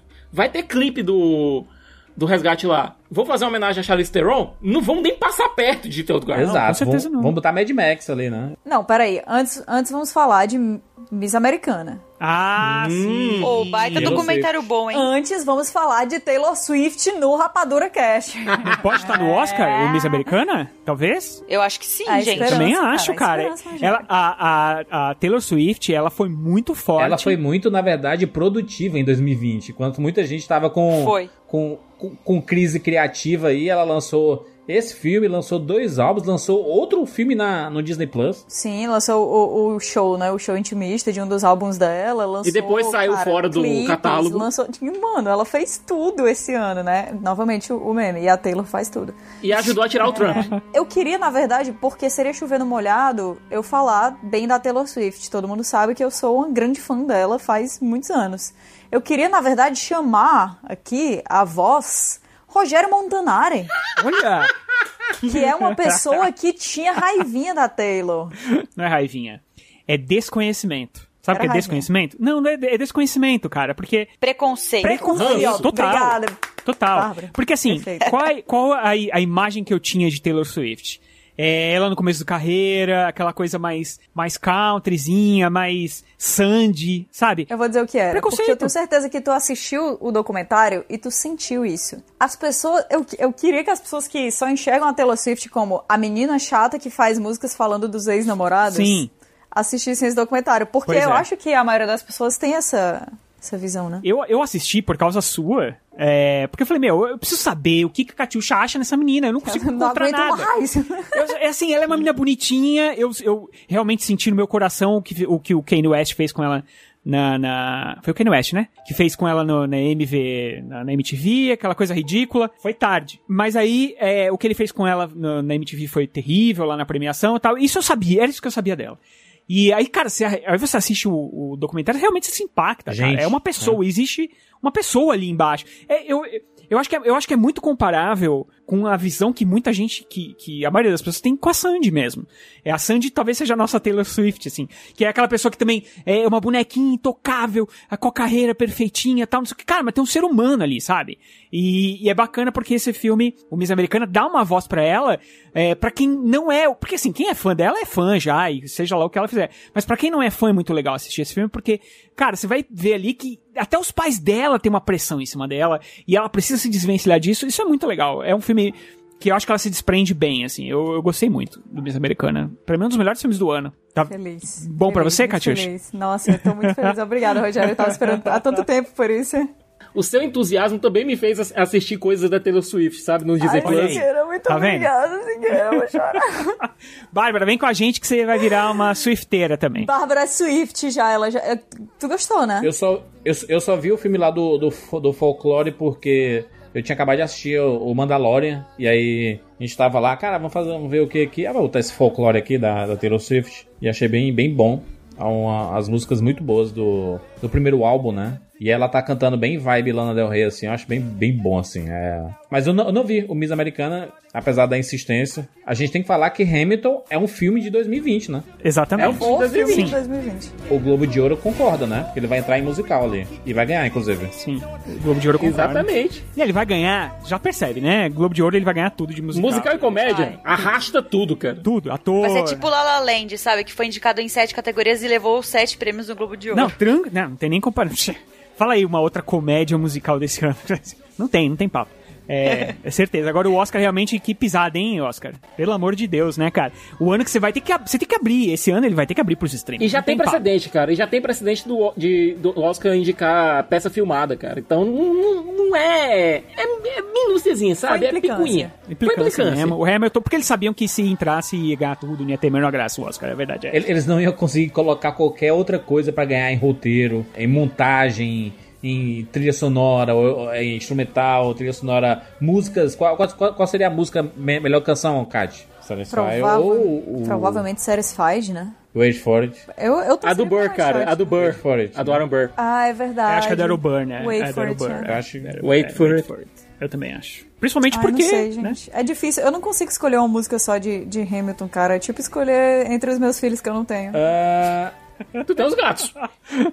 Eu não consigo escolher entre os meus gatos. o filme está no Disney Plus, sem legendas em português nesse momento ainda, mas em breve. O negócio que o, o Lima Miranda tá dizendo, isso em breve é mais de um ano, cara. Isso, esse em breve que não acaba nunca. Todo dia tem alguém mandando mensagem falando, poxa, Achei, achei maravilhoso o tweet do Imaginago, falando assim: Ô Limonuel, você que é uma pessoa, um imigrante, defensor, inclusive sua peça fala muito sobre isso. E você, né, uma pessoa que defende a acessibilidade e tudo mais. E o Hamilton foi lançado em, na maioria dos países sem legendas. E aí? Qual é a tua, bicho? Nossa, cara, foi. Desculpa botou na tudo, parede ali, muito né? legal. ele. E o bicho respondeu. O Lin-Manuel, é. Em português. Gente, eu ainda não vi Hamilton. Mas tem legendas conta em inglês, tá, tá Bárbara? Tá- tá de Bárbara boas. Demerov. Ah, eu sei, eu sei, mas é que, sei lá, tipo, eu tenho medo de perder alguma coisa, sabe? É. Não, mas olha, eu Então. tenho muita pena da galera que tá fazendo tradução de Hamilton. São mais de 10 mil palavras. Eu não tenho pena porque é o trabalho Eu deles, não tenho queira. pena, não, Siqueira, ganhar dinheiro pra assistir Hamilton diversas vezes. Eu tenho pena de quem faz lá o em subs, essa galera que não ganha nada pra fazer essa- essas legendas. Eu posso te apresentar uma equipe aí que não ganhou nada e deve ter feito em uns dois dias. Não, mas olha, tem muito jogo de palavra que eu não tenho a mínima ideia de como os caras vão traduzir aquilo ali. É, cara, é difícil. É difícil, mas se eu tivesse ganhando dinheiro pra assistir É. Hamilton, eu conseguiria resolver esse problema. Ó, mas no Oscar tem o, o- a Netflix apostando e aí errando feio, né? Em alguns casos, em outros talvez acertando. Tem o Era uma vez um sonho, que é o filme que o trailer Meu era Deus do céu, cara. É, o, o, o trailer era assim, Oscar bait total. E aí, cara, é só pancada, hein? Era uma vez um sonho, parece mais paródias que aparecem de filme de Oscar. É um programa de entrevista, de entrevista nos Estados Unidos, em Late Show. É tudo muito exagerado. e eu, eu adoro, eu adoro a Glenn Close. Eu também. adoro a Amy Adams. Mas não deu, cara. Não dá. E olha, eu vou dizer a mesma coisa também do Mank. E o Mank aí, hein? O filme que vai mostrar como foi feito o Cidadão Kane. Amei. Então, mas eu conheço alguém que o sobrenome começa com D, que adorou. E Não, eu- eu... não tive coragem de assistir. Eu achei o Mank tão vazio quanto Tenet. Caraca, Só não, foi, só, não che- aí. só não chegou naquele ponto por um motivo. Rapaz, é agora, é agora. Só não chegou Rinha naquele ponto por um motivo. Gary Oldman. Rinha de crítico de cinema. Bora, vamos. Gente, Man, que eu achei tão legal, tão bom. Tipo, é tão. É, assim, é um filme que não tem um clímax, sabe? Não é uma coisa tipo, caraca, tem uma cena lá que define. Tem uma cena muito boa com o Gary Oldman no jantar, né? Né, Thiago? Tipo, que você. É, é muito boa. Mas é, o, que, o que eu gosto do filme é que ele não se apoia totalmente no Cidadão Kane. Ele não é. Você, claro, ele é um filme um pouco limitado, né? Porque quem não viu Cidadão Kane não vai entender o- um pouco do contexto do que ele tá mostrando ali. Mas é a era de ouro de Hollywood na sua mais pura forma, assim. Tipo, isso eu acho muito legal, essas discussões da época. A personagem da, da Amanda Seyfried, inclusive, é muito boa. E eu acho que ela vai ser indicada ao Oscar. Então, eu, eu acho que tem toda ali uma, uma revisita a uma época que não vai voltar mais, sabe? E eu acho que ele faz isso muito bem, o David Fincher. E vale dizer também que o roteiro é- é- foi escrito pelo pai dele e demorou anos pra ser colocado nas telas, sabe? Então eu achei muito legal. Toda a jornada que o David Fincher teve pra colocar esse filme nas telas, eu respeito. Eu respeito muito o fato de que ele quis fazer essa homenagem ao pai dele. Respeito muito isso. Em nome do David Fincher aqui, eu agradeço o seu respeito. cara. Muito obrigado. Eu não consegui engolir de jeito nenhum esse filme. Esse porta-voz, esse porta-voz não contratado, meu Deus, que ótimo. Eu amo todos os envolvidos. Sério. Se teve alguma pessoa que tentou dar alguma alma a esse filme, essa pessoa se chama Gary Oldman. Mas eu não consegui me identificar com a jornada do Mank, eu não consegui. Eu não consegui me engajar com a jornada dele. É, eu gostei do fato de que assim ele tentou emular a mesma, a mesma forma do Cidadão Kane de contar uma história, o mesmo storytelling, a mesma narrativa. Sabe, colocando tudo fora de, da ordem cronológica, colocando Sim. inclusive alguém brincando e dizendo: Esse filme não vai dar certo, tá todo contado fora de ordem, esse negócio não vai dar certo. Beleza. Pareceu mais É. um pat on the back, sabe? Parecia que o filme tá se autocongratulando Entendi. do que fazendo alguma coisa orgânica quando ele fez isso. Quando ele se, ele se autocongratulou com em relação a isso, sabe? É, eu acho que ele funciona como um documento histórico também, sabe? Então, tipo, eu entendo a sua crítica, sabe? Porque ele, como eu disse, ele é um filme que não tem nenhum clímax, não tem uma cena, caraca, tipo, não tem ação. É um filme de muito diálogo, de. É, é super contemplativo, né? Até mesmo pra dizer que o Mank era o macaco do Hearst, não houve um, cresci um crescendo pra rivalidade entre eles, sabe?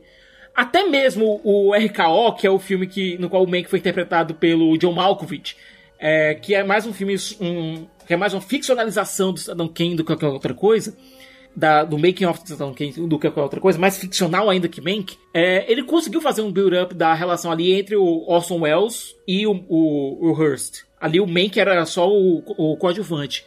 Mas, sabe, como, como história, ele isolado de Cidadão Kane, eu achei ele tão vazio, ele tão. tão desprovido de alma. Chato, Sendo A vai, única coisa chato. que colocou. Eu gosto desses filmes que contam é, a história de como foi. De como foram feitos, né? Alguns clássicos do, do cinema. Tipo aquele Walt nos bastidores de Mary Sim. Poppins, apesar da gente ver, né, toda a bizarrice que o Walt Disney fez com, com a escritora do Mary Poppins. Mas eu gosto de ver esses bastidores desses clássicos. O, o Mank, ele me, me parece ser muito lúdico, assim, sabe? E é isso não, não, não me atrai, né? Não, ele te- até tem uma justificativa pra ele ser lúdico, por falta do protagonista estar basicamente bêbado o tempo todo. Existe uma justificativa dentro do filme pra isso, mas. Posso te dar real? Eu, de- eu, eu tenho um problema seríssimo com filme de bêbado, sabia? Despedir em Las Vegas com o Ni- Nicolas Cage. É, tipo esse, sabe? Assim. Se beber cara, no caso, não, nossa, brincadeira. Não, se beber no caso. e- Tipo Piratas do Caribe 1 com o Johnny Depp ali no Sim, fazendo sim, faz sentido. é, não, tipo, vai, tipo o medo e delírio, que é aquela loucura do caramba, todo mundo usando É, tipo, droga. a minha personalidade é estar embriagada. é, tipo, cara, esse filme não me compra. E quando eu vi o trailer, eu falei, esse filme não é pra mim. Aí eu nem tentei, não assisti. Talvez se ele for pro Oscar, aí a gente vai ter que assistir, mas. Ah, tenta assistir sim. Sei lá. Olá. É que, cara, eu acho que assim, uma coisa que cê- vocês vão gostar é a qualidade técnica do filme. Porque o, o Fincher, ele emula tudo que é da época. Tipo, o som mono, o fade in, fade out. É, o Fincher é, É incrível. Fincher é demais. É, é- é muito legal, assim, é um filme muito caprichoso e ele realmente colocou o coração dele ali, sabe? É um, eu acho que é um roteiro super pessoal, apesar de falar sobre Hollywood, sobre a Era de Ouro. Eu acho que tem essa ligação do diretor, do pai e com o cenário de Hollywood, apesar de, né, não ser o centro de- do mundo, mas, tipo, eu acho muito legal essa fase do cinema como um todo. E, cara, o, o ator que faz o Orson Welles não aparece tanto, tanto mas ele é muito bom, tipo, é- dá uma magia, dá um negócio, putz, é o Orson Welles, sabe? É, eu achei muito bom mesmo. Mas, ô, ô Siqueira, o filme é sobre a venda do, dos direitos. Não, o filme. O filme é basicamente sobre o Mank tentando escrever Cidadão Kane. Aí é chatíssimo, meu Deus do céu. Lá quero saber, o cara tá escrevendo. Puta merda. Então, é justamente aí que pega, entendeu? Porque. E outra, entra numa outra polêmica, porque esse filme ganhou. O único Oscar dele é de roteiro. E foi dividido entre o Mank e o Orson Welles. E o filme não mostra o Orson Welles escrevendo o filme. Polêmica. É complicado. Então é uma bela polêmica aí que tá aí a de A cena final do filme ele mostra justamente sobre essa polêmica. Agora, Jura, se você quiser saber alguma coisa sobre a produção, mais ficcionalizada que seja, tem um filme chamado RKO 281, que é um dos primeiros telefilmes que a HBO fez lá nos anos 90, que é bem. É, de 99 o filme, é bem didático. Ele foi escrito. Ele inicialmente ia ser um filme do Ridley Scott, só que depois ele só se tornou produtor do longa. Que, apesar de ser ficcional, ele toca na, no tema de como foi feito Saddam Kane, como eles fizeram algumas tomadas, etc, etc. É mais próximo do que tu quer. É mais Mank. Não é esse filme, mas assim, eu boto fé pelo David Fincher, que pra mim é um diretor que nunca errou. É, ele tem uma carreira pra mim impecável e são poucos diretores de Hollywood que estão há muito tempo, pelo menos há duas décadas, três décadas assim, que é, nunca erraram. Acho que David Fincher, Tarantino e Denis Villeneuve, talvez, assim, a gente... Paul Thomas Paul Anderson. Thomas Anderson. Ah, o Paul Thomas Anderson tem o vício inerente. o vício Mas é bom, inerente mas é bom. Eu Ah, pelo amor de Deus. Que isso, Não, é muito acho- bom. é É, muito é bom, mais um Rogério. filme de bêbado Sim. uh, maconheiro, cara. Não, é- é filme de bêbado, eu mas é um filme gosto? mas eu queria, eu queria puxar é, dois também, que acho que ninguém vai falar, Hum. Que eu gostei bastante é, dos dois, que é o Eurovi- Eurovision. Oh, do Will Gostei, Ferrell. gostei, gostei. Cara, tem um nome muito legal esse filme em português, que é assim, eu, Festival Eurovision da Canção, a saga de Sigrid e Lars. né, que é, é- Cara, é o nome do filme do Will Ferrell, né? Tipo, Eu acho maravilhoso que a Netflix ela não tá com medo de fazer títulos absurdos pros seus filmes. não mesmo. É, ele é- esse Eurovision é quase uma continuação espiritual, obviamente, de Escorredando pra Glória, cara. é. Cara, sim, e, e, assim, o Festival Eurovision existe, né? É, isso aqui é totalmente baseado no festival verdadeiro. Inclusive, muitos dos artistas do festival original é, que já ganharam, que participaram, que ficaram conhecidos depois do festival, do- das edições do festival, estão no filme, né? Tem uma cena ali de musical que, que era uma danceteria. Na verdade, é na casa de alguém lá e, e tá uma festa, todo mundo cantando. Todo, e todos aqueles competidores são cantores do Eurovision que ganharam. é, um ganhou um, an- um ano, outro foi em segundo lugar no outro ano. São todos muito conhecidos. E, cara, o filme é muito divertido, é muito engraçado. O, o Will Ferrell e a, a Rachel McAdams. Os dois, a- acho que a, a Rachel, inclusive, tá melhor que ele, até. Mano, é porque eu tenho, eu tenho um problema. Rogério, eu vejo o Will Ferrell, eu já gosto. Eu também. Eu sou, eu sou uma pessoa simples. Eu vejo a Rachel McAdams, eu gosto também. Eu já, eu já tive um ódio do Will Ferrell, hoje não tenho mais. Sério, cara? Não, eu Passou. olho pra cara dele e dou risada. Não tem como. Pra mim passou, sabe por quê? Porque ele sumiu. Ele sumiu do cinema, aí passou. Nossa, pois eu, eu fiquei semanas com a musiquinha na cabeça e tudo. Cara, o Will Ferrell ele foi produzir os filmes, é, produzir filme e contar dinheiro. São duas coisas que ele tá fazendo agora. Produzir filme e, cantar- e contar dinheiro. E e o que eu queria dizer é o seguinte, é uma esse filme, ele pode parecer um besterol e tal, mas ele é uma puta homenagem, assim, e ele é uma homenagem feita de coração mesmo pro Festival Eurovision. E pra quem nunca assistiu, eu, eu sugiro que procurem no YouTube Festival Eurovision, façam isso. Vocês vão ver que esse filme, ele não é galhofa. Ele, cara, ele tá mostrando o que é o Festival É Eurovision. realidade. É uma putaria. Cara, sério, assistam porque é muito legal. Tanto o festival, ah, procura lá, tem os vídeos de quem ganhou. Ah, o vídeo do cara que ganhou. Você fala assim, cara, não, esse cara não ganhou, tá ligado? Aqueles vídeos absurdo, super exagerado. E o filme retrata isso perfeitamente. E um outro filme que eu acho que também ninguém viu, porque esse é Oxe, porque é do. Tu falou Eurovision, todo mundo viu. Aí, aí É, qual o todo mundo viu. É. Todo mundo viu lá, Eurovision? especialzão, Sim, vai lá. Oxe. Que legal, cara. Achei que ninguém tinha visto. Caraca, como assim? Esse só, esse eu acho que só o Siqueira viu, que é o Greyhound, que é um filme da Apple TV. Ah, eu vi, achei chato. Aí, Bárbara Demerov. Cara, o- a Bárbara é o anti-Rogério, mano. Eu amei isso, mano. Nossa, isso é maravilhoso. Aliás, tô bem feliz. É o Ying e Yang. A, a Apple TV Plus, ela precisa urgentemente sabe? De um mídia melhor. Alguém que conseguiu promover. Que ela teve dois filmes ótimos, que foi o Greyhound e o On the Rocks. De On the ótimos Rocks, diretores. E ninguém assistiu! Sabe o que eles precisam fazer, ô Siqueira? Botar o filme no Netflix, pô. Vende lá pro Netflix. Mas é sério, eles precisam de uma mídia melhor. Até mesmo pra baixar a porcaria do aplicativo é difícil. É muito ruim. Cara, o Greyhound é o filme do Tom Hanks. E é assim, o cara entra no navio e tem uma batalha, e é isso. E eu adoro esse tipo de filme, cara. É tipo Falcão Negro em Perigo. Capitão É, Phillips. Eu adoro. Capitão Phillips, eu adoro esses filmes. Sim, e, e eu gostei Ah, muito. Capitão Phillips é fantástico. Uhum. Não tem nem como comparar com Greyhound. Eu acho muito fraco, gente. Não tem emoção. Não, e também são dois gêneros diferentes. O Capitão Phillips é uma coisa, o Greyhound é outra completamente Grey- diferente. Greyhound é um filme de. É, que, assim, é uma batalha. É uma batalha, é isso. O navio tem que ah, chegar. sim, é tipo batalha naval. É, isso é legal, O, mas. o- o navio tem que chegar do ponto A ao ponto B. E como ele vai fazer isso? Sinto, é uma esquadra, na verdade, de navios. E aí tem os defensores e o, o- o Tom Hanks, ele é o capitão da guarda que defende esses navios mercantes na Segunda Guerra Mundial.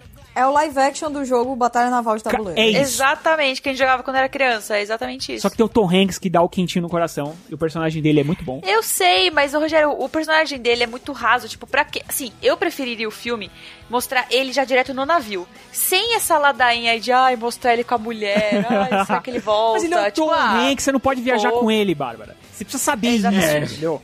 Se você viajar com ele, você vai se dar mal. Mas assiste que é bem legal. É bem legal. Eu- dica eu boa, gostei. dica boa é você ouvir o Rapadura Cast 606 sobre o melhor filme do Tom Hanks. A gente falou sobre toda a carreira dele, inclusive tá excelente. Um dos melhores podcasts de 2020 que a gente fez. Eu po- posso falar que coisas que eu vi também, assistir, talvez o pior filme do ano, obviamente, 365 na, na, na Netflix. Nossa. Isso é filme? Eu não sabia que isso era filme.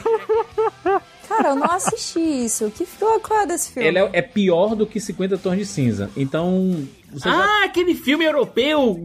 Sim, de putaria. Pornô é só Soft isso, não tem porn, nem soft história. porn. É, cara, é muito bizarro, é muito ruim, é muito de mau gosto pra caralho, assim. Não, sei- não sei como é que alguém tá romantizando as coisas desse cara aqui. O cara é escrotaço, o cara sequestra. Eu até fiz um artigo falando sobre a romantização Cara, e pra, pra quem, quem não, não sabe, o cara é um mafioso, né? É um cara do crime, muito famoso e bonitão e tudo. E aí ele se apaixona por uma menina e ele fala assim: Eu vou sequestrar essa menina e vou deixar ela trancada. E ela tem um ano pra se apaixonar por mim. É um É, romance. é- é isso mesmo, gente, eu juro. A Bela e a Fera agora, é? É, essa, essa premissa é meio abelha fera, realmente. Só que é muito pior. É assim, É pior, Não, né? e o pior, É sa- sabe o que é? É foda, porque a gente, é, pra, pra quem não sabe, podcast tá entrando na parte de classificação indicativa, né? Se a gente começar a falar sobre coisas mais pecaminosas, a gente tem que colocar o explicit.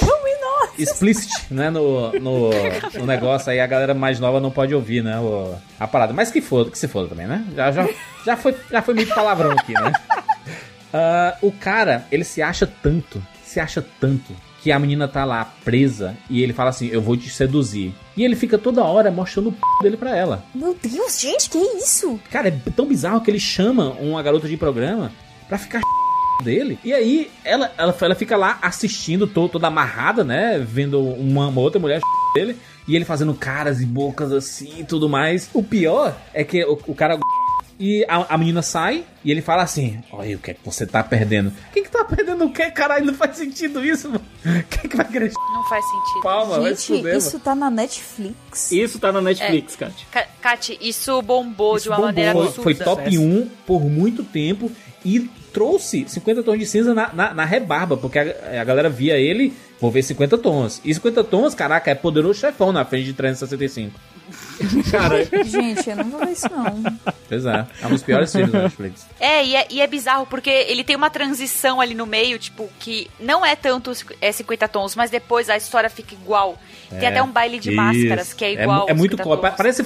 Cara, 50 tons é fanfic de Crepúsculo. E, e 365 é fanfic de, de 50 tons de cinza. É, não, é muito bizarro.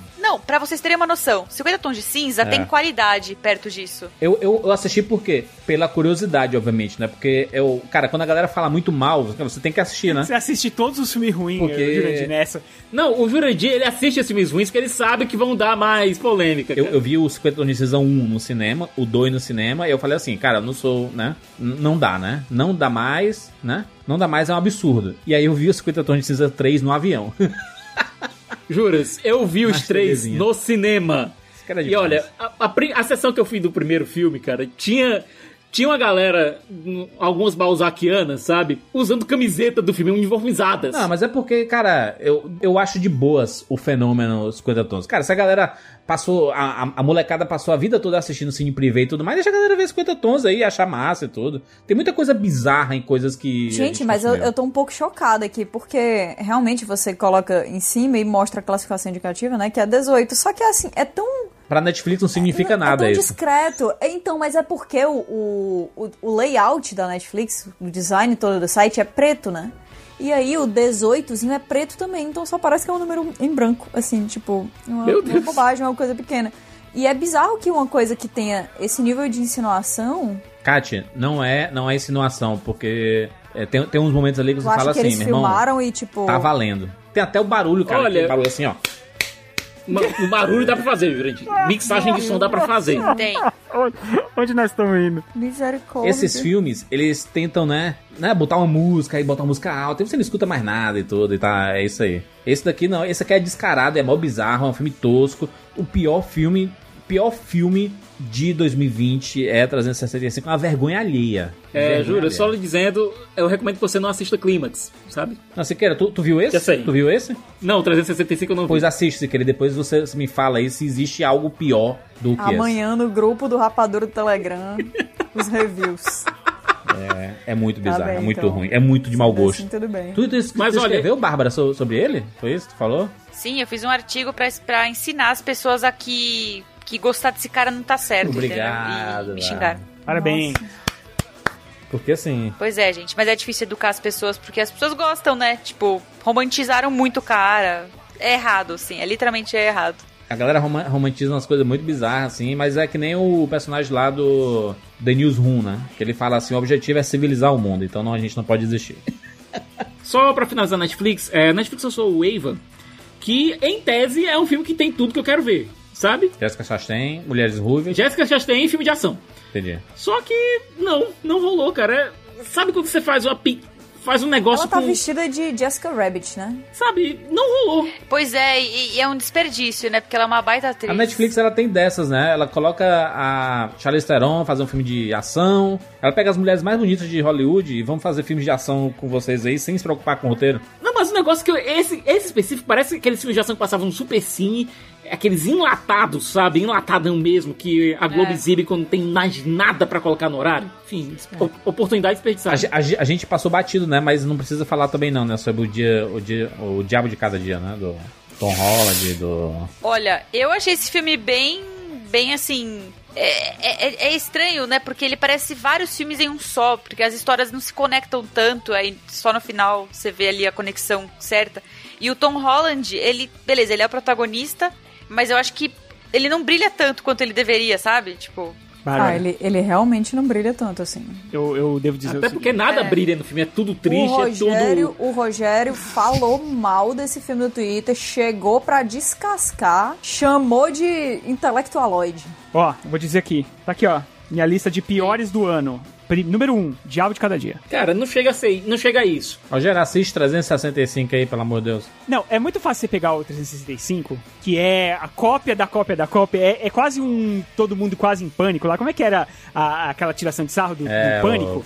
Todo mundo em pânico. É a mesma coisa que você pegar e falar que o todo mundo em pânico é ruim, ou aquele. É... Espartalhões. Não, mas ele se leva a sério, mano. Ele se leva a puta a sério aqui. Não, sim, mas ainda assim, todo mundo sabe que aquilo ali é. Cara, pela capa do filme, eu não vi o filme, mas eu vi a capa dele no, no Netflix. Você sabe que aquilo ali é uma imitação barata 50 tons de cinza. Você, só, só, só uma dica, tá? Vocês vão rir nas caretas do, do ator. Assim, é demais. É Meu Deus, cara, o Juras É. ele assistiu com muita atenção. Eu acho que ele viu duas vezes, não. Deixa eu ver se é não, ruim eu mesmo. entendo, juras, porque eu assisti também perplexa. Fiquei, Eu lembro, gente, é real. eu lembro que a Bárbara ficou A muito Netflix perplexa. fez isso.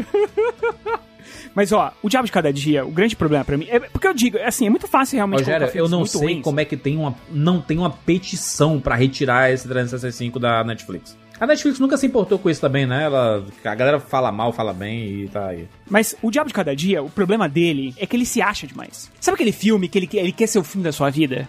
Ele quer ser o filme que é um filme mais impactante, mais sério, mais denso, mais forte. E, cara, e ele não é. Mano, o Rogério ele leva muito pro lado pessoal. Cara, é um filme. Eu levo. Sabe por quê? Porque o cara tá me enrolando. É um filme que. Tipo aquele filme que. O cara tá me Sabe enrolando. aquele filme que. Ah, bicho, desculpa. É, é, é horrendo. Eu achei esse filme. Eu fui assistindo e fui ficando com raiva dele, com raiva, com raiva. E eu falei, eu não vou largar, eu vou até o fim pra ver até onde vai isso. E aí quando terminou, eu falei, mas que pataquada, sabe? O cara bota aquela trilha sonora, ai, aquela fotografia e puta de uma historinha chimbola. Nossa senhora. Pois eu achei ótimo esse filme. É um filme que me deixou muito angustiada, muito mal, porém é um. Você é foi um ótimo enganada. Catiuxa Barcelos. Fui nada. Tu acha? Você e o Azagal. Aqui, ó, eu sou, eu sou passada na casca do alho de Xuxa e os Duendes, Rogério. Não me vem com enganação. achei, achei o filme legal, achei o, o filme muito pesado, assim. Ele passou pra mim um, um recado forte da falta de esperança do mundo. Entendo que ele realmente se acha muito intelectual, que ele se acha muito especial e tal, mas acho que faz sentido. A questão da religião, né? Do fanatismo. Sim. Eu acho isso Mas- muito mas isso legal. é gratuito. Nossa, tem várias coisas que são muito. Não, Rogério, tem várias coisas que são muito legais. Rogério, tu gosta de, de vários westerns. Mas é que Não, tá. peraí. Mas o western, ele tem uma maneira de contar ah, a sua história que não é o que acontece aqui. Entende? Então eu sei, mas eu acho que é porque tu tem uma, uma coisa assim. É, realmente tu se sente pessoalmente atacado quando o filme diz que é inteligente demais pra ti. Tu tá o tempo inteiro assim, não, não, eu sou- não você que é burro. Não, não, não tô dizendo que ninguém é burro. O Rogério tem isso sim. Tem. Quando o filme chega pra ti e se vende como uma coisa inteligente, e tu olha e tu, tu consegue passar pela casca do filme e tu diz assim. Tá fingindo que é inteligente pra se sentir especial. aí tu fica, aí tu fica Caraca, muito a Kat conseguiu Odeio. analisar o Rogério é, 100%. O código Montanari. Começando o ano com verdades. Cara, desculpa. Entendemos, Rogério. Entendemos. Entendemos. Pior filme de 2020. Entendemos, Rogério. Muito obrigado. E o Batman lá, o. Qual é o nome dele? O, O Robert Pattinson. Pior a... Pronto. Ó, olha aqui que eu vou falar. Pior atuação da vida do Robert Pattinson, incluindo Cara, Crepúsculo ele tá maravilhoso, rapaz. aqui ele tá terrível. É, uma, Ter- é claramente uma atuação ali no Crepúsculo. Ali. É- ele é uma coisa Sim, completamente diferente do que ele é hoje. perdido. Claramente são atores, né, Jurandir Filho? É, tem dois filmes aqui pra gente fechar os streams. Que saíram no Disney Plus, né? Que chegou ao Brasil ah, com pouquíssimo conteúdo original de filme, né? Dois que iriam chegar nos cinemas e foram lançados exclusivamente no Disney Plus, que é Mulan. Já falamos aqui, inclusive, de Mulan, né? A Kátia já desabafou, já falou muito, não gostou. Tu gostou de Mulan, é, Bárbara? Não, gente, não muito. Eu achei que o filme, nossa, carece de emoção, sabe? Eu fiquei, ok, sabe? Eu fiquei tipo, ah, beleza, que bonito. E, e tivemos Soul, que é esta Ai, esse sim tem emoção. Aí sim. da Pixar, né? Que coisa maravilhosa. Aqui eu acho que é um consenso, Tem né? que guardar esse. Não, tem que guardar porque vai ter podcast desse. Exatamente. Inclusive a a sequência desse podcast aqui. Só a Bárbara pode falar. Aguarda. Gostou, Bárbara? Ai, gente, olha. Gente, eu, eu amei. Eu amei. E foi meio que uma coisa, um filme pra limpar a alma no final do ano, Sim. sabe? Porque eu assisti pra fazer a crítica, né, lá no Adoro, antes de estrear, e eu saí. Saí do cinema, não, né? Saí do meu quarto surpreendida. tipo, mais uma vez a Pixar traz essa mensagem aí que conversa muito com adulto, né? Com com jovens adultos e adultos sobre, sei lá, me trouxe uma epifania, assim, tipo, de caraca, eu tenho que viver um dia de cada vez, eu tenho que aproveitar, eu tenho que parar de reclamar, tipo, e, e veio numa hora incrível, né? Na pandemia, nessa quarentena que é, é muito desafiadora, né? Então, tipo, você vê a história desse cara, o Joe, e, nossa, e tem aquela cena, aquele diálogo, né, sobre, tipo, ser um peixinho no oceano e ser você é, querer o oceano ou querer água, o que, que você quer, tipo, eu acho que ela, é, o filme traz essa mensagem de, de que foco, você não tem que perder o foco querendo mais, tem que, tipo, ir conquistando seus objetivos com calma e sem querer agarrar tudo de uma vez, porque não é possível, né? Então eu acho que é um filme que até acalma um pouco o coração pra, tipo, não se apressar e simplesmente viver. Então, cara, a Pixar nunca errou pra mim. Maravilhosa. Eu, as, as- cara, eu sou sair chorando. Do quarto, ninguém pode falar mais sair do cinema, né? Chorar. É, então. Chorar e Pixar, assim, é um negócio que tá se tornando bem rotina comigo, assim. E, e eu gosto. Eu gosto desse encontro anual que eu tenho com a Pixar. E Eu também. E aqui eu acho a mensagem muito bonita e é uma mensagem que vale muita discussão, né? Porque tem algumas pessoas que não compreenderam muito bem a questão de propósito, missão e, e tudo mais. Mas é um filme, cara, filme bonito, né? Filme bem feito. Você compara os primeiros filmes da Pixar e hoje em dia, a qualidade técnica, a evolução de tudo, sabe? É coisa fantástica. Que filme lindo, maravilhoso, espetacular. Vamos aqui rapidamente a gente fechar esse podcast. Dicas de, de séries que a gente viu aqui em 2020. Muitas séries estrearam, obviamente, né? Não foram só filmes que estrearam, muita coisa fantástica estreou. Inclusive, algumas delas a gente comentou aqui no Rapadura Cast. Ah, a trinca lá, né? Lovecraft Country, ah, The Boys e Mandalorian, né? A gente fez podcast específico sobre eles. E foram grandes séries do ano 2020 também, né? Como a gente discutiu The Boys e Lovecraft Country, principalmente. E e Mandalorian mais no finalzinho do ano, né? Que é negócio de acompanhar semanalmente, inclusive, três séries que a gente acompanhou episódios semanalmente. Como é bom isso. Eu amo o fato de ser um episódio por semana. Por favor, outros streams permaneçam assim. Porque a Netflix não faz isso. Posso te falar por que, que você gosta disso? É porque a gente não precisa. Porque você não precisa assistir todas as séries assim. Porque acho que se todas as séries a gente tivesse que assistir assim, todas essas séries é, que você falou, Lovecraft Country, que esse sim foi um por semana, tá? Mas tem, aí, por exemplo, tem o The Crown, tem o Gambito da Rainha, tem o Better Call Saul, tem é, Tales from the Loop, Better Call Saul é um, um por ah, semana. o Better é, sim, é, é um por semana. É, mas tem, tem várias séries que, que passam é, no, no Netflix e na Amazon Prime, que são todas juntas. Especialmente na Netflix. No- Sim, que aí são todas juntas e aí você consegue intercalar. Porque eu acho que se a gente tivesse que assistir tudo episódio por episódio, a gente ia ficar meio louco e a gente não ia conseguir assistir tudo que a gente assiste, né? Tipo Cobra Kai. Será? Não sei. É, eu Por isso acho, aquele cara. formato da HBO. É, eu acho que é legal essa, essa- esse equilíbrio. Eu, eu, eu acho que tem que ter esse equilíbrio mesmo. Eu acho que o, o que a Netflix fez é muito louvável, é, de mudar o mercado totalmente. Eles mudaram, criaram uma coisa Poxa, nova mas que não não existia. gera, não gera discussão prolongada, Rogério. Tipo, Gambito da Rainha, ele, você fala na semana e na semana seguinte ninguém mais lembra da série, sabe? Gambito da Rainha tá todo mundo falando até agora. Tem nada, tá nada. Dark foi assim. Nossa, Dark, todo mundo ficou louco pra chegar a temporada nova. Chegou e acabou o assunto em três dias. Ninguém falou. O, o- eu acho que a, Net- a gente já conversou sobre isso. A Netflix não procura isso. Ela não precisa disso. Ela tem uma coisa estreando duas, três coisas por semana. O, o objetivo dela é te segurar no aplicativo, é isso. Eles não querem que É você manter de a tua assinatura naquele mês. Exato, é man- exato. E aí você tá lá, e aí, por exemplo, você pode assistir isso, e aí eu, pô, todo domingo à noite, Love, Lovecraft Country, entendeu? É, tem o, teve aquela série também que saiu na HBO, que era de segunda-feira, de segunda-feira, Undoing. É Meia-noite. de e eu Undoing, era de domingo, acho que estreou de- inclusive depois do Lovecraft Country, né? É, tinha o a série lá do Stephen King, que estreava Outsider, e também era de Ai, domingo. Maravilhosa. A própria Fronteiras do Universo, que aqui era dia de segunda. Exato, e aí você vai, cara, você vai juntando isso, você vai colocando as outras séries que você vai assistindo. Por exemplo, eu assisti uma temporada de The Crown, assisti a última temporada, eu assisti em três dias. The Crown, inclusive, gerou muito, muito barulho, porque teve- foi a temporada que apareceu a Princesa Diana, né? É, Lady Di, É, que temporada. Lady Di. Meu Deus do céu, cara. Eu hei de dizer que é uma das melhores temporadas de The Crown pra mim. Eu gostei Eu demais. gostei bastante Gostei também, demais. viu? A segunda eu acho fantástica, mas a, a quarta eu, Sim, eu curti. ele invadiu a, a parte mais política mesmo da, da, da monarquia Sim, inglesa. a isso- Thatcher, nossa. Isso foi muito. Porque assim, a gente pensava que ia ser o foco totalmente na Lady Di, né?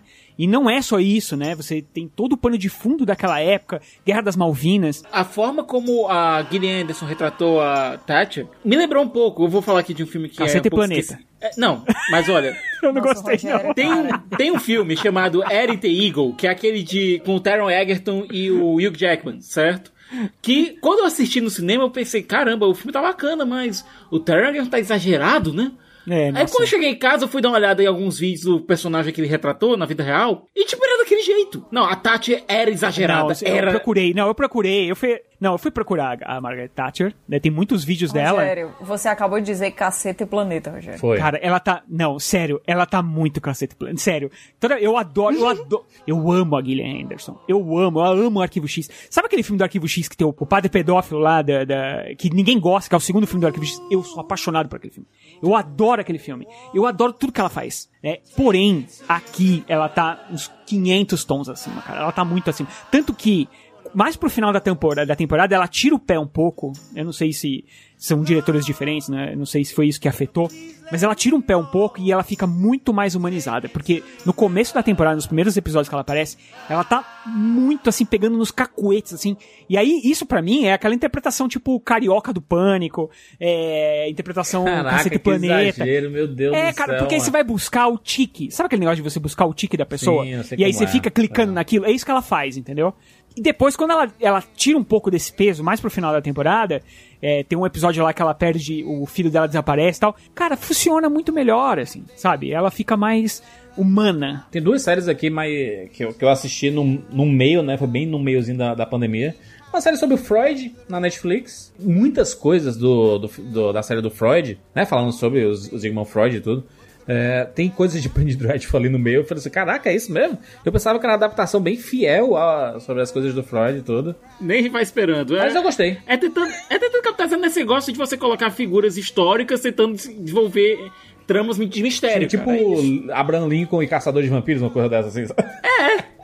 É, mas, eu, mas, eu, mas eu gostei, espero a segunda temporada.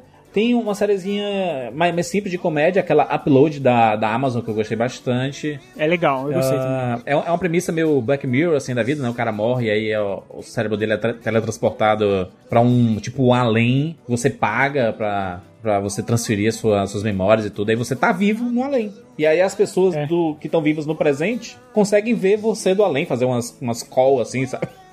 É muito bizarro. É, eles pegaram aquela ideia lá do San Ge- é, Junipero, né? San Junipero. San Junipero, é. é exatamente aquela ideia, né? De que você, Sim. no, no pós-vida, você fica naquele lugar lá se divertindo, aí você conversa com os operadores aqui da Terra. E que já veio um pouco lá do, do Vanilla Sky e do Abra os Olhos, Isso, né? Exatamente. Eu queria recomendar aqui também o Love Alarm, um K-drama que eu assisti recentemente. Coisas da pandemia. É uma, uma sériezinha coreana que vai ter continuação. É também muito Black Mirror, é um aplicativozinho que todo mundo baixa. É um aplicativo que chama Love Alarm e você sabe no raio de 10 metros quem te ama. Você consegue saber que são as pessoas que te amam. Caramba! O que eu acho legal, sabe o que é? É o impacto cultural que tem nisso, porque tem uma passagem de tempo na, na, na série. E aí você vê que, tipo assim, no casamento, é, tá lá du- duas pessoas se casando, aí o padre manda assim: todo mundo que tá na plateia desligue seus love alarmes, e aí a gente coloca o, o noivo e a noiva pra ligar os love alarmes se, e os dois tem, tem que apitar um pro outro, Cara, pra saber isso- que um ama o outro. E aí é- esse é o sim do, do casamento. E é destruído, caralho. Imagina você andar e nem um alarme tocar pra você, tá ligado? Cara, o Brasil ia virar Mad Max com esse negócio em 10 minutos. É, nin- ninguém se ama. Ninguém se ama. teu alarme. E não tocar. Não, e, e as, e as traições. As traições anunciadas, tipo assim, o cara chega lá perto da cunhada e apita lá o, o negócio de amor e tudo. Caraca, mano. Exato. Mas o foda, sabe o que é? É que a série ela tem um negócio lá do dos doramas da vida, né? Aqui é, é coreano, né? Mas e, e é, é clichê, tem as câmeras lentas, os mu- muitos flashbacks de momentos românticos, músicas tocando assim. É muito bem produzido e mas é foda porque eles não fogem do assunto sério, que é o, o impacto social nas pessoas aqui, porque é, sem querer dar, dar spoiler da, da série em si, porque tem oito episódios só apenas, e só tem uma temporada por enquanto. E mostra que tem muita gente, por exemplo, que o, o Love Alarm não, não toca. Sabe? Você é, é solitário e você se sente mal porque ninguém te ama, sabe? É muito evidenciado isso. Ninguém te ama. Ai, que horror, gente. Ah, eu posso falar de uma série de romance, mas que aquece o coração? Normal. People. Minissérie aí da, do Hulu, que chegou no Brasil, né? Pelo Stars Play, e tá Olha na minha aí. lista aqui de melhores séries do ano, gente. Eu achei uma série muito, muito delicada, tipo... E é legal, assim, que mostra a passagem do tempo, sabe? São duas pessoas jovens, né? O casal, é, a Marianne e o Connell, na escola, aí, tipo, a série A evolui até fase adulta, sabe? Até, tipo, eles estarem separados e eles não se veem por um tempo, aí volta a se ver, tipo... Nossa, Bárbara, eu vou assistir só porque tu falou, porque eu tentei ler o livro, fiquei angustiada, parei na metade do livro, fiquei em posição fetal, desisti e fui ler, sei lá, algum livro idiota aí. É, então, o livro é bem, bem triste, né? Nossa, eu, o eu livro li é um pouco muito... dele. Mano, você fica mal. A série é é mais leve, então? A série, ela é melancólica, mas ela, os atores são tão bons que você, é impossível você não querer saber, sabe? Então, tipo, tem os momentos felizes, eles, eles se amam muito, então, tipo, é muito bonito, sabe? É, é uma boa Ah, recomendação então eu já essa. vou começar a ver hoje, porque eu tava com medo de ver e ficar muito, muito mal. Peraí. Olha, eu chorei, miga, no final, Não, tá? chorar tudo Bastante. bem. Chorar? Tudo bem. O problema, o problema é o que, é o que vai te... Sabe? É, eu fiquei um pouco destruída por dentro, mas passou. Eu acordei melhor. E, e essa, essa Bridgerton, que chegou agora no final do ano? Ai, não vi ainda, gente. Eu vi, Você já viu? óbvio. E aí? Hum, Ah, é? Novela. Lembro no começo do podcast que eu falei, quando disserem é novelão, eu vou dizer assim, opa, Shonda Rhimes ali do Grey's Anatomy, Scandal. Já assisti tudo. Você acha Inteira. que eu vou gostar? Você acha que eu vou gostar, Kat? A galera compara muito com Orgulho e Preconceito, eu acho isso, assim, um erro em alguns aspectos. Em, algum, em, outros, em outras coisas funciona. Ela, ela é tipo, ela é uma gossip girl de época, com umas coisinhas meio sensuais aqui e ali, que falam Eita. muito sobre coisas de sexo, mistura de... Nossa! Sei lá, mistura de Para Todos os Garotos que Já Amei, Gossip Girl e uma coisinha de Orgulho e Preconceito. O, o, o lado orgulho de preconceito é só por ser de época, não é isso? Não, o trailer, o Não, trailer é porque, se vende é porque assim. ele é de época, ele é de época, ele é, é e ele é muito tem, tem muito uma coisa do, do, do calendário social e da maneira como as meninas são apresentadas para a sociedade para em cima daquilo coisas Entendi, acontecerem, entendi. entende? É, Tem muito isso aí. E tem, tem aquelas, aqueles esportes radicais de orgulho e preconceito de, ah, vamos dar uma volta na sala. Meu tipo de esporte, né? Tem, tem umas coisas assim. Mas, é, mas ele, é, ele é bem. É como se fosse. Ai, sei lá, cara, ele é muito Entendi. mais floreado, entendeu? Assim, até quando você fala de figurino, eles não. Eles definitivamente não fizeram um figurino que é correto para a época, é muito mais colorido, é muito mais vivo, é muito mais floral. É pra ser realmente assim, um, um, um pratão de sobremesa, né? Mas é uma série muito fácil de maratonar. Teve muita gente que gostou. É, é baseado em um livro, né? Aquele O Duque e Eu, que eu nunca li. É, eu não tava tão apressada assim pra assistir, mas eu falei pra minha mãe que ia sair. A minha mãe assistiu em 24 horas e a série é longa. Aí eu falei, mãe, você está bem? Ela disse, não. Aí eu fui lá assistir, entendeu? Cara, a minha mãe fez isso com a Globoplay esse, é, com a Globoplay esse ano. Ela conseguiu finalizar três novelas em três dias, cada, né? Mano, a mamãe, eu não sei, cara. Eu- olha, eu vou dizer uma coisa. Atenção para os youtubers da terceira Sim. idade, porque esse vai ser o ano deles. Cara, eu não sei como pode essa galera consumir conteúdo nesse, nesse ritmo. A mãe do Juras, se ela fizer um canal hoje, nossa, eu vou ser a primeira assinante. O maior problema é, ela é- assiste é tudo. perguntar assim, mãe, qual é o nome dessa série que, você assisti- que a senhora assistiu? Não lembro, porque ela veio um atrás do outro. É, ela tem que anotar. Agora, juras, é, as minhas franquias favoritas, elas ficaram meio espalhadas esse ano entre os streamings, certo? Uma, inclusive, ficou espalhada entre dois streamings. É, Star Trek, ela teve três séries esse ano, sendo que duas foram lançadas aqui no Brasil. E simultaneamente com os, quase simultaneamente com os Estados Unidos, com 24 horas de diferença. Star Trek Picard, que é basicamente o Logan de, Ó. do, do Picard, mostrando ele mais velho, tendo que lidar com a Patrick federação Stewart, que tá não nos dois, reconhece né? mais. No Logan no Picard. aí. Exatamente. É, o Capitão Picard, que ele sempre foi uma- um nobre, ele sempre teve princípios filosó- filosóficos muito fortes, é, princípios éticos muito fortes, tendo que lidar com a federação que meio que caiu numa era de xenofobia, de iso- isolacionismo, que meio que lembra o que a gente está vivendo hoje. É, tirando o personagem daquele universo utópico que ele viveu lá na- durante a nova geração e trazendo ele para um, uma época mais próxima é, filosoficamente da nossa. E tentando aquela cruzada para civilizar novamente. Ele saindo do estupor que ele está inicialmente, justamente por conta de uma, de uma tentativa de ajudar uma jovem. E através dessa tentativa de ajudar essa jovem que tem uma relação com um grande amigo dele do passado, ele começa a se envolver em histórias cada vez maiores que levam, talvez, a, a recuperar os princípios éticos da federação. Vai ter segunda temporada, mas as filmagens estão sendo seguradas porque o Patrick Stewart já tem uma certa idade e colocar ele no meio da, de um set de filmagens no coronavírus é meio complicado. E a, e a, e a Maquela já, já foi vacinado, o Patrick Stewart deve ser muito em breve. Daqui a pouco. Torcemos. Enquanto isso, na Net... enquanto Picard foi na Amazon Prime, na Netflix a gente teve Star Trek Discovery, que enquanto a segunda temporada ela trouxe de volta o Spock, trouxe de volta o Capitão Pike, é, personagens lá da época do Capitão Kirk, até porque era onde a história se passava, Discovery levou mil anos pra frente, foi pro século 32 agora, Meu Deus do céu. Pois é, trazendo a tripulação da nave para um tempo que eles não entendem muito bem, onde a federação caiu e eles estão tentando resgatar a própria federação. É basicamente reerguer um, um império caído, e reerguer um, um- um grande ideal que se desmanchou completamente. Tem o pessoal que odeia essa série aí, né? O Guilherme Briggs é um deles. Cara, a primeira temporada de Discovery é muito esquisita. Não sabe ainda qual série é. A segunda temporada ela começou a colocar a série nos eixos e na terceira ela conseguiu a identidade própria. Essa terceira, ela terminou justamente agora, na primeira semana do ano. E terminou de um jeito tão bom, sabe? De um jeito que aquece tanto o coração. Que nem parece a série casca grossa que parecia querer ser lá na primeira temporada, sabe? Sé- série que aqueceu o coração foi Mandalorian, em todo mundo aí, né? Todo mundo enlouqueceu com Mandalorian, aquela série bonitinha, com textos fracos, mas com cenas maravilhosas, assim. Texto fraco não, texto mais. Não, texto bom. Texto bom. Não, tem, sem Texto- texto, não. não tem nem texto, Texto não. bom, texto bom. Texto bom. Não, Episódio da texto- semana. Rogério, vocês são muito. coni- Cara, Não, não sou nada de conivente, não. A gente já gravou um podcast inteirinho sobre essa série, caramba. Tem uma grande diferença, Júlio, entre você fazer um texto ruim e fazer um texto um pouco mais simples. Tem uma grande diferença entre fazer um feijão com arroz ou querer fazer uma ratatouille e não saber nem saber, não saber Cara. nem como esquentar um ovo. Siqueira, frase de efeito. É o. É um western, cara. É um western misturado com lobo solitário. É, isso que ela quer aí, fazer. Perfeito. Perfeito.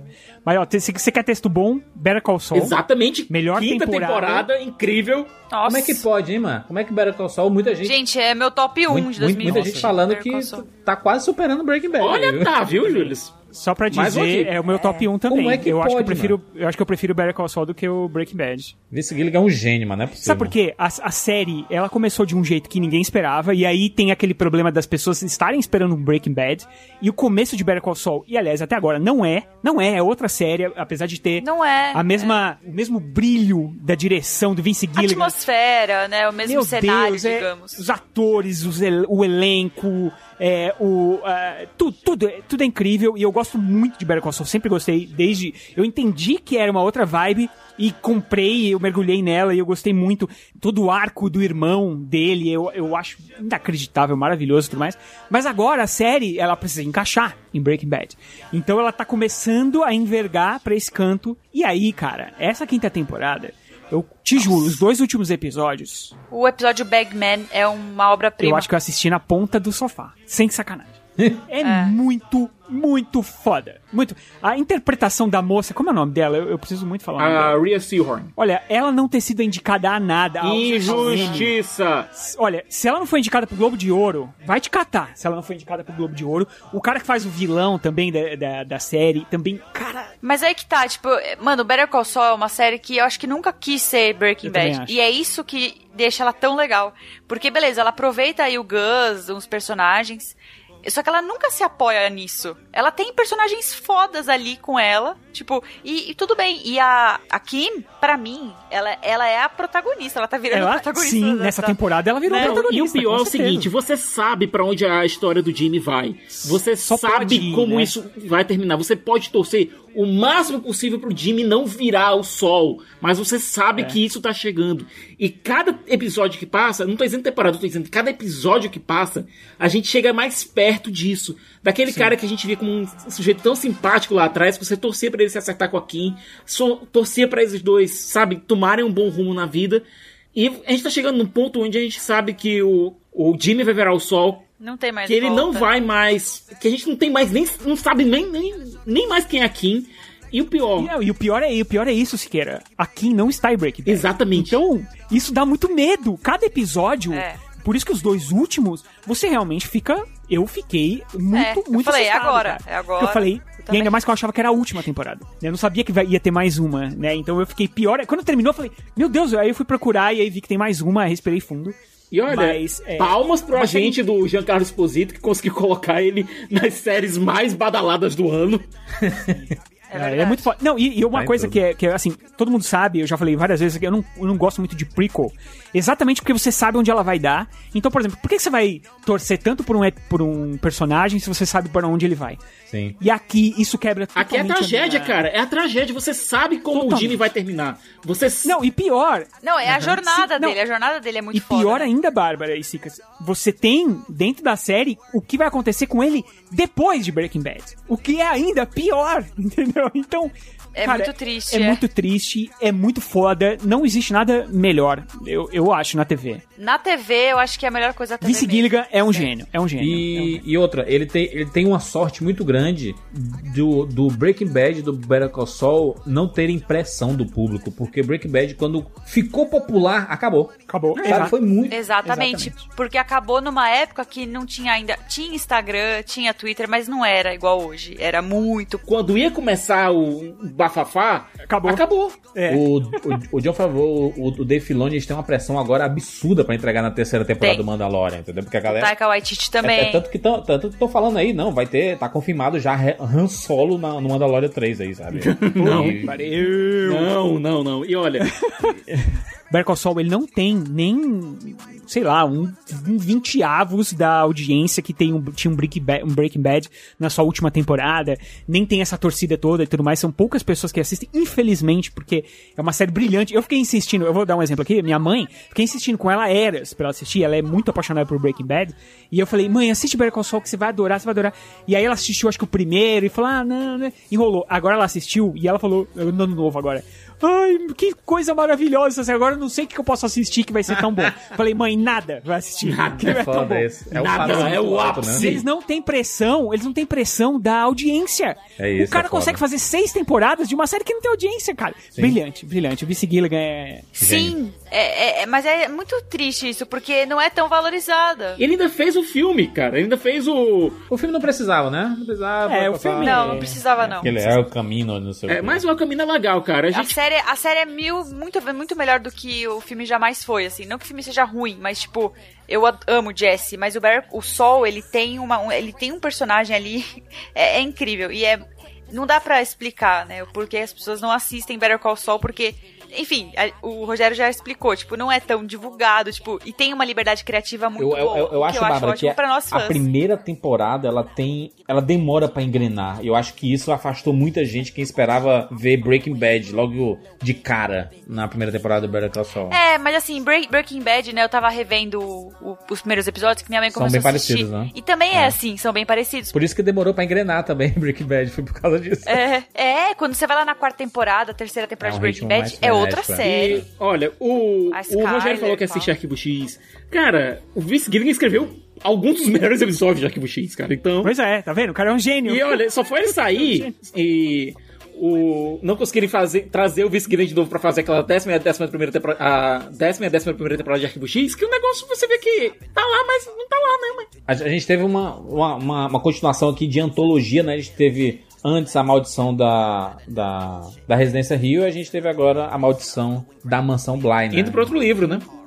Vamos ter podcast, vamos. Sim, vamos ter. Vamos? Vamos ter. Porque, cara, essa série, ela merece podcast. Merece. E eu acho o que a cara gente tinha é que chamar a é- Bárbara. cara- O cara é, o- é outro. Eu amei. É outro gêniozão também. Eu- a gente, eu reassisti, inclusive, o Residência Rio pra assistir o Mansão Bly. Cara, É é incrível. As duas são muito boas e é impressionante como ele consegue fazer do terror algo muito diferente, cara. Não, É o, o Mike Flanagan, ele é, ele é muito fantástico. Lá do Dr. Sono eu já gostava bastante Eu dele. adorei o assim. Dr. Não, no gostava Sono ele dele fez um milagre, né? Ali, conseguir fazer um filme que agradasse os fãs do King e os fãs do Kubrick. Agora, Juras, tu falou do Dave Filoni.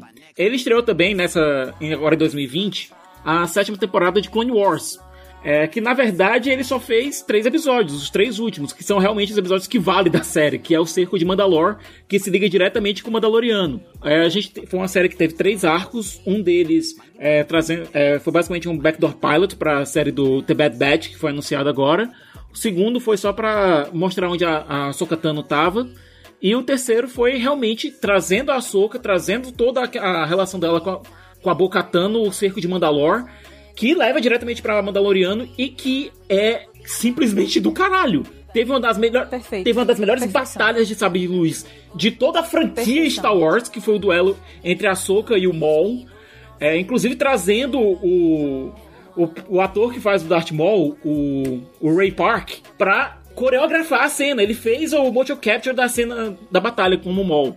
Clone Wars é um pouco difícil de assistir, viu, cara? Porque eu comecei a ver isso assim, meu Deus, é isso, gente. Ah, não acredito que tem 600 Ah, mas é episódios. porque era, era diferente a proposta. na hora que você olha assim o tanto de episódio, você fala, hum, A primeira temporada é complicada, mas a partir da segunda as vezes começa a entrar, cara. É muito bom. Entendi, entendi. E essa sétima, eu tô dizendo, é o Cerco de Mandalore, que pode ser visto como um filme independente quase, é uma das melhores coisas que o Dave Filoni fez em Star Wars. Ah, jovens, vamos aqui rapidamente pro nosso top 5 de filmes e um top 3 de séries, pode ser? Vou aqui rapidamente, tá? As minhas três séries favoritas de 2020. Em terceiro lugar, Mandalorian. Em segundo lugar, The Boys. Em primeiro lugar, Lovecraft Country. São minhas, minhas três séries favoritas e, as, e curiosamente tem três Rapadura Casts aqui, né? Porque a gente pôde conversar bastante sobre eles. Tem outras séries que poderiam entrar aqui, mas foram, foram as três que me pegaram muito em 2020. Meu top 5 de, de melhores filmes de 2020, em quinto lugar,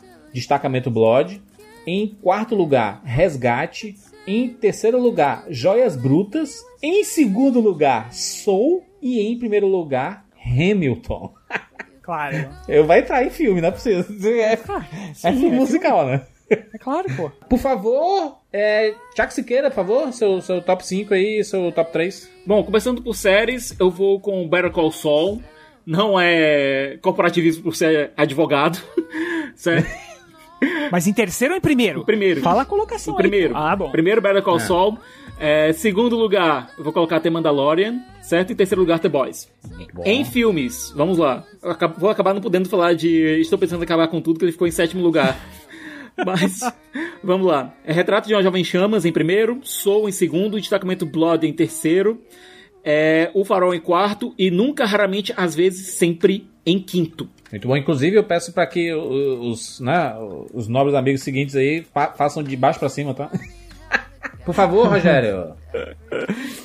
Cara, de série, é, em terceiro, o- a segunda temporada de Mandaloriano. Muito bom. Em segundo, a quinta temporada de The Crown.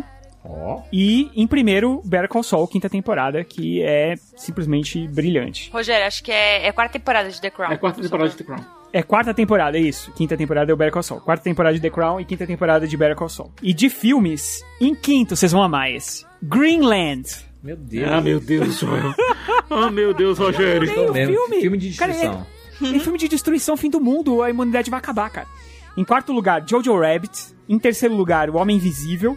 Em segundo lugar, Joias Brutas. Em primeiro lugar, Hamilton. Oh, eu, eu, eu, eu acabei não colocando, tá? Os filmes do Oscar, porque eu já falei tanto sobre eles que eu não quero colocar. Mesma coisa aqui também, viu? Eu não tinha colocado também, eu tinha colocado o 7 de Chicago. no- o 7 de Chicago no lugar de Chat Jojo de Rabbit. Chicago? Chat de Chicago? 7 de Chicago. Mas eu. Vamos colocar, vai. Catiuxa, por favor. Top 3 e top 5? Eu vou dar meu top 3 de séries, mas eu vou colocar uma menção honrosa, tá? Tá. Top 3 séries: Mandaloriano, Season 2, Gambito da Rainha e I May Destroy You em primeiro lugar. Mas, Ó. menção honrosa bom. pra série que mora no meu coração em toda a minha vida: His Dark Material, segunda temporada, obviamente. Meu Deus. Tenho que colocar aqui. Tudo bem, filmes, vamos lá, né? Vamos, vamos- vamos passar por isso. Já que é só top 5, então a gente não vai chegar realmente nas coisas que as pessoas me detestariam por colocar lá. Então, em quinto lugar, eu coloquei Soul. Em quarto lugar, Jojo Rabbit. Em terceiro lugar, Retrato de uma Jovem em Chamas. Em segundo lugar, Adoráveis Mulheres. E em primeiro lugar, Hamilton. Excelente, cara. A gente comprou a ideia mesmo do Hamilton como filme. Ah, mas não é, pô. É um filme. Ah, mas é, Mas é filme, filme de sim. três Nossa, horas. com certeza absoluta, era o filme que eu mais estava esperando Bárbara, pra, tu vai assistir 2020. e tu vai dizer assim: Meu Deus do céu. Você vai, jo- É, você então, vai tô- tô jogar louca pra seu ver. top 5 de filme aí, vai jogar. E, po- assim. e pode assistir com hype, tá? Pode assistir mesmo com muito hype, gigante. assim. Pode, pode. Oxe, eu não tenho nem medo. O pessoal fica assim, ai, tu vai colocar muita expectativa. Eu não tenho nem medo. vai entregar. Ah, por favor, Bárbara. Vamos lá. Bom, terceiro lugar de séries, Ozark. Terceira temporada, é fantástica. É uma série que todo mundo deveria ver, tá bom? Ozark é perfeito. Ozark é o novo Breaking Bad? É interrogação. É, é, é parecido, mas não é, sabe? Tipo, Ah, mas, tem um mas pra quem ficou com um próprio. buraco no coração, preenche. Entendi. Com certeza. Segundo lugar, The Mandalorian, segunda temporada, né? E em primeiro lugar, Better Call Saul, não tem como não Excelente. ser. Filmes. Quinto lugar, Destacamento Blood, tá no meu Bom, coração. meu. Em quarto, Adoráveis Mulheres. Terceiro, Mank. Ai. Retrato de uma. Jovem em Chamas. Sim, gente, eu amei Mank. Segundo, Retrato de uma Jovem em Chamas. E primeiro, Never, Rarely, Sometimes, Always, que é um filme que eu assisti no Festival de Berlim Hum. e que foi lançado aqui no em streaming, né, no Brasil. Então, gente, sério, aluguem e assistam, porque eu achei muito legal que veio pro Brasil oficialmente, sabe? Então, Qual como é eu coloquei É o filmes que nunca, lançaram as- é, raramente, às vezes, sempre. às vezes sempre. Podiam ter É. mudado esse nome. não, né? não pode. Português. Não pode de jeito nenhum. Não pode. Quem que vai assistir com esse nome? Sim. Ninguém vai assistir, só a gente. Eu. É. Tu- Vocês assistiram É, a série- é muito uma série chamada Gambito da Rainha, né? gente? Pelo amor de Deus. É. É, o Gambito da Rainha é o pior nome do mundo. É, mas que série, viu? Que E é a mesma coisa aqui, série que é. filme. Agora, eu vou dizer que é uma coisa. É, precisa ter um certo estômago pra conseguir assistir. Pra mim, pior filme do ano, 365, tá? Filme da Netflix aí. O do Little entra ali, bonito, fácil, perto, né? Tem mais algum pior aí pra destacar? Não, né? O Diabo de Cada Dia. Milagre na Cela 7. Caraca, a Bárbara de o negócio. Um, um fenômeno de frases feitas ali. É, esse filme sim te manipula pra chorar. Eu não chorei Cara, em decepção a gente pode colocar o Rebeca, né? A mulher inesquecível, que. Com certeza. A mulher totalmente esquecível. Pois é, que pegaram um filmaço e transformaram num negócio altamente paste- pasteurizado. Não, o Hitchcock, ele com certeza se revirou no túmulo. Que dó. Tem o Judy, que é muito, muito, muito ruim. É... A Zellweger lá ganhou aquele Oscar assim, olha, vou te falar uma coisa, viu? Tristeza. Oscar da pena. Nossa, dá pena.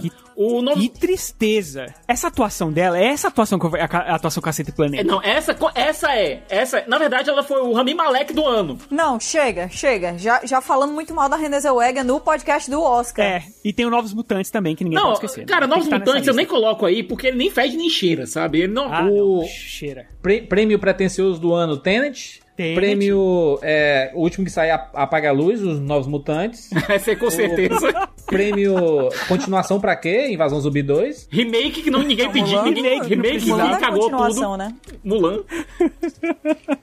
Mulan é adaptação feita igual às ventas. Mulan. O corte inútil do ano pro Poderoso Chefão 3. Não!